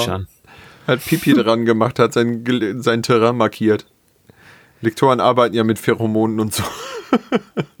Es gibt da ein Vergleichsbild auf der, auf der äh, Newsseite vom Brückenkopf. Da ist der alte, ja. der alte Deathleaper dabei. Das Modell hm. ist doch cool. Das hätte doch gereicht. Ja, nee, es, nee. Ich muss sagen, ich bin ein mega Fan von dem Lictor als Konzept. Und ja. die, die, die haben halt, weiß ich nicht, ähm, ich könnte mich auch über den alten Deathleaper auslassen. Es, wenn man die beiden nebeneinander stellt, dann sieht das neue Ding schon durch, deutlich im, nicht nur imposanter, sondern äh, noch die Steigerung davon aus. Weißt du, was die Steigerung von imposant ist? Ja, im. Na, im Imposant, im Nee, im Hintern Steine, Mostor. im Arsch Geröll. Aber gut, weiter. Genau, das äh, wollte ich jetzt nicht äh, ausführen. Egal. ähm, Oh, haueha. aber also wenn man die so nebeneinander stellt, kann man sagen, so ja, okay, der, der, der neue sieht auf jeden Fall cooler aus. Aber das liegt daran, dass der alte halt schon blöd aussah. Ich finde den gar nicht so blöd. Ja, Aber gut. Thema, Thema Verstauen, ne? Ich habe den und ähm, ich habe den nicht einmal von A nach B transportiert bekommen, ohne dass diese blöden Sensenklauen wieder äh, aus ihren Gelenken trotz mehrfachen Stiften und hast du nicht gesehen, wieder rausgebrochen sind. Egal. Es ist, weiß ich nicht. Es holt mich leider null ab. Ich finde halt, es gibt ja auch gute Beispiele aus der Leviathan-Box, wie dieses Makeover halt saugut gelingen kann. Also zum Ja. Beispiel, äh, ein Modell, das ich richtig cool finde, ist der Screamer Killer. Der hatte früher halt ein sehr, nach heutigen Maßstäben, sehr öllernd wirkendes Modell. Mit diesen vier, Was? Mit diesen vier Sensen. Naja, gut, komm, er ist, einfach ein, er ist einfach ein Klumpen mit vier Armen. Naja, machen wir uns nichts Was? vor. Ich finde den super charmant. Haggibär. Ich finde den super charmant und der ist auf jeden Fall schöner als die alten Krieger, die mit diesen, mit diesen Gehirndingern auf dem Kopf, die sahen ganz komisch aus, mit dem dünnen Hals. Ich glaube, das war dieser Schwantyrant, oder? War das nicht der mit dem ganz dünnen Hals? Was? Der sah Die doch sind auch gut. Ja, der. Heimatland. Da, hier, liebes Publikum, hier seht ihr die Rückwärtsgewandtheit eines Tyranniden-Spiels. Nein, Quatsch. Und ich finde den neuen Screamer-Killer, der ist einfach super cool. Der nimmt das alte Konzept, der nimmt sogar die alte Pose, macht die ein bisschen cooler, ein bisschen dynamischer. Da ist nicht viel Shishi dran. Das Modell ist toll. Dann gibt es doch diesen Brain-Bug, oder? Das ist doch dieser neue hier mit dem, das fliegende Tentakelmonster da, mit seinen beiden Mini-Kumpels. Ist das eine Zoantrophe? Ja, äh, nein. Es ist das, das neue Ding, das, das, das neue coole Ding. Also Psychophage. Das ist, ja, hast Okay. du, hast du schon eine, hast du schon Zoantrophen? Äh, Das ist super, dass du die gekauft hast. Jetzt hast du hier äh, den Grund, die nächste Kiste zu kaufen. ähm, das, das, das fliegende Gehirn geupdatet. Aber es sieht cool aus. Äh, Der, der Screamer-Killer nee, ist das Beste. Wir haben uns, wer, wer meine dezidierte Meinung dazu hören will, ähm, der gute äh, Modern Synthesis hat da mal ein, äh, wir haben da einen Livestream zu gemacht, wo wir uns über die Designs äh, unterhalten haben. Ähm, der, der Screamer Killer ist bei uns nicht auf so viel Liebe gestoßen wie bei dir. Ähm, wir hatten da durchaus das eine oder andere anzumerken, designtechnisch, aber unterm Strich ist das, ist das Remake oder das, das Update durchaus gelungen. Also da sind viele sehr coole Konzepte dabei, ganz, ganz ohne Frage. Ähm, und deswegen blende ich einfach den, den Deathleaper aus. Für mich existiert der einfach gar nicht. Und die anderen Sachen sind cool, die gucke ich mir gerne an. In der 780.000. Version in meinem Instagram-Feed.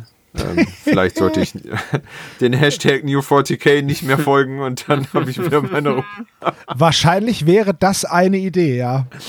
So könntest du es machen. Ich glaube, das würde für dein Seelenheil auch echt, echt Gutes tun. Also mir gefallen die neuen Tyranniden. Ich finde die ganz cool. Wirklich.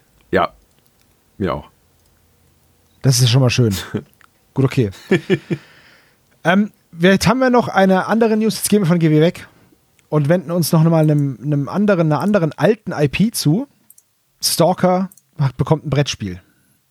Awaken Realms hat eine Gamefound-Kampagne gestartet äh, für Stalker und das hat der Daniel sich rausgefischt und äh, da wollen wir jetzt ein, zwei Worte zu verlieren.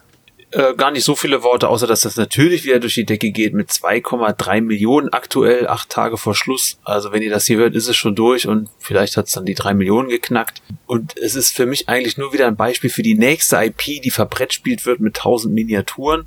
Was ich auch verpasst hatte jetzt, äh, ich war in Urlaub Anfang Juni und äh, Cool Minionot hat halt eben auch zwei Sachen rausgebracht, nämlich Stranger Things aber ohne Kickstarter einfach direkt mal auf den Markt geschmissen mit zwölf Figuren, fertig und ihr kauft das und dann ist gut. Und Metal Gear Solid hat auch ein Miniaturenspiel bekommen. Und ich frage mich einfach so langsam, welche IP gibt's denn noch? Oder sind wir mittlerweile durch? Hat jetzt wirklich jedes Franchise mal sein Spiel bekommen? Oder was wird als nächstes geritten und äh, kauft man sich und stellt es ins Regal zu den anderen? Ich will das Stalker jetzt gar nicht schlecht reden, um Gottes Willen, das sieht alles mega gut aus. Ähm, ich bin halt Endzeit-Fan und das trifft wunderbar meinen Nerv. Ich werde es mir nicht holen, weil da steht da wieder der nächste Klotz ja. mit vier Schachteln. Es ist unfassbar viel. Im, im Regal bei den anderen. Und ja, also für mich wäre es weniger das Thema Stalker, weil ich will das weder gut noch schlecht reden. Es sieht, es sieht toll aus. Das Spiel macht wahrscheinlich Spaß, keine Ahnung, kann ich nichts zu sagen. Die Miniaturen sind bombastisch gut. Das Franchise ist top getroffen. Meine Frage wäre halt nur, ja, wie viel denn noch? Wer soll das denn alles spielen? Jetzt gibt's eine Monty Python Flying Circus Erweiterung für Zombicide. Wir kamen jetzt gestern News. so cool diese Figuren auch sind. Aber wie viel Popkultur kann man noch ins Miniaturenspiel blasen? Oder hat man keine anderen Ideen mehr, auf eigenen Marken da mhm. irgendwas zu entwickeln? Auf Indie-Game-Seite ist das ja nur, aber in allem, was kommerziell erscheint, habe ich so den Eindruck, man, man muss nur noch nach Franchises gucken, wie im Kino immer dasselbe durchgekaut wird mit Marvel und, und die Welt funktioniert immer mehr noch so. Es ist eine äh, wirtschaftliche Entscheidung, ne? Es ist einfach dieses, nehme ich etwas, das schon funktioniert hat. Und da das kostet ja alles Geld, das zu entwickeln. Und äh, das sind keine oh Abenteuer, Abenteuer, Abenteuer Unternehmen mehr, sondern ähm, wir müssen Geld machen. Und dann nehmen die halt das, was schon, was es schon gegeben hat, was schon erfolgreich gewesen ist, was schon bekannt ist, was schon eine Fanbase hat. Und da muss ich ganz viel Arbeit eben nicht mehr leisten, sondern kann einfach sagen hier, ähm, du fandst schon das Spiel vorher cool, jetzt gibt's das halt nochmal und äh, Ratapeng. Und da, es ist eine Gewinnmaximierung. Punkt. Das ist, das stimmt natürlich. Das ist nur schade einfach. Auf der anderen Seite gibt's ja, sind wir ja alle froh, dass es dann diese Indie-Games gibt, was den komplett anderen Weg geht, äh, und man einfach irgendwas macht, ähm, ohne direkt aufs Geld schielen zu müssen, weil man aus Spaß an der Sache was entwickelt. Und hier ist es halt, okay, du suchst dir eine IP, wo du sicher sein kannst, dass sowieso genug Fans und Kunden da sind, die dann auch ihr Geld da lassen und dann ist halt Stalker jetzt oder wie auch Metal Gear Solid, ich weiß gar nicht, Dadurch, dass das keine Kickstarter sind, fehlen da jetzt die Zahlen, wie bei anderen Cool Minion Sachen. Aber das wird ja ähnlich erfolgreich verkauft werden. Aber um es auf einer netten Note zu enden, ist es nicht eigentlich toll, in was für abgefahrenen Zeiten wir leben, dass man sagen kann, ich kann entweder der IP folgen, die ich sowieso immer cool fand und jetzt kann ich die auch in der 87. Iteration konsumieren. Oder ich sage, boah, das habe ich schon alles mal gehabt, ich will was ganz Neues und kann mich dann dem zuwenden. Ich glaube, die, die Plentora an Möglichkeiten ist einfach noch nie so groß gewesen. Ja, das stimmt. Ich warte noch drauf, dass mal irgendwann Super Smash Bros. irgendwie ein Miniaturenspiel bekommt. Ein Arena-Kampfspiel mit Mario-Charakteren oder beziehungsweise Nintendo-Charakteren als Brettspiel, wo du jeden einzelnen kaufen kannst, in einem, in einem Blister, den du nicht siehst, also in so einem, in so einer Hidden-Ding und dann gibt es so eine Karte und dann, glaube ich, habe ich gerade ein Kackspiel entwickelt. Aber und dann kannst du dich, und dann kannst du dich damit, und dann kannst du dich damit prügeln und dann kannst du noch verschiedene Arenen kaufen ähm, die sind dann flip-sided, also so doppelseitig und dann hat man entweder hier Ganondorfs, was ich weiß nicht, ich kenne mich da nicht aus, oder halt Marios Untergrundzeug. Und dann kann man sich hier seine, seine, seine Smash Bros am Küchentisch spielen. Mit super. Äh, Worms wurde ja auch angekündigt. Wobei Worms ja mega witzig ist. Ist ja auch gerade in der Mache. Das ist dann das. Ja. Das ist aber auch, sowas kannst ja, du auch klar, leicht transportieren, weil 2D, ich stelle mir das vor wie so eine Ameisenfarm, dann stellst du da deine, dann stellst du da deine Würmer rein und dann ballerst du da rum und dann kannst du, wenn du das rasterst, kannst du dann praktisch einfach sagen, ja, okay, die Bazooka schießt halt acht Raster weit und dann kannst du zählen, eins, und dann noch ein bisschen Wind und ach, das wird cool. Also Worms ist bestimmt geil. Ja, wenn sie es 2D machen, ne? Vielleicht machen sie es ja auch ja, 3D. Das ist ja die nie cool. waren ja alles 3D. Worms 2D ist ja viel cooler. Ich habe keine Ahnung. Wir rutschen ab in eine, in eine PC-Spiele-Diskussion, äh, bevor uns das passiert. Ich denke mal, wir sind mit unseren News soweit durch jo. und haben ein bisschen ja. was euch hoffentlich näher bringen können aus dem Indie-Bereich. Ähm, ich möchte abschließend noch sagen, dass ich die Leviathan-Box nicht scheiße finde und dass ich GW auch nicht verurteile für irgendetwas. Die machen halt ihr Ding wir können da eh nichts machen. Was, was juckt es die Eiche, wenn sich eine Sau an ihr reibt? Ne? wir werden das nicht aufhalten und wir haben auch GW, so sehr wir sie auch nicht mögen wollten, äh, haben wir auch einiges zu verdanken. Okay, so. Das sind noch ein paar persönliche Worte von mir zum Abschluss, über die man jetzt trefflich herfallen kann. so, ähm, also, Dankeschön, Daniel, dass du heute dabei warst. Und Dankeschön, Simon, dass du deine Weisheit mit uns geteilt hast. Und dann würde ich sagen, wir hören uns beim nächsten Mal. Danke fürs Zuhören, macht's gut, bis zum nächsten Mal. Tschüss. Tschö. Bis bald. Ciao.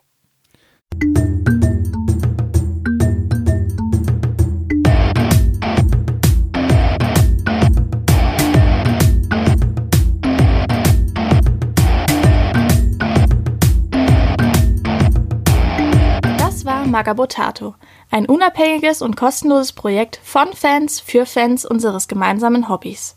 Gerne könnt ihr uns unterstützen, indem ihr uns entweder eine Spende über paypal@magabotato.de zukommen lasst oder uns auf www.patreon.com/magabotato abonniert. Weiterhin freuen wir uns auch immer über gespendete Stunden für Ophonic. Den Button hierfür findet ihr auf unserer Website www.magabotato.de. Vielen Dank fürs Hören und bis bald!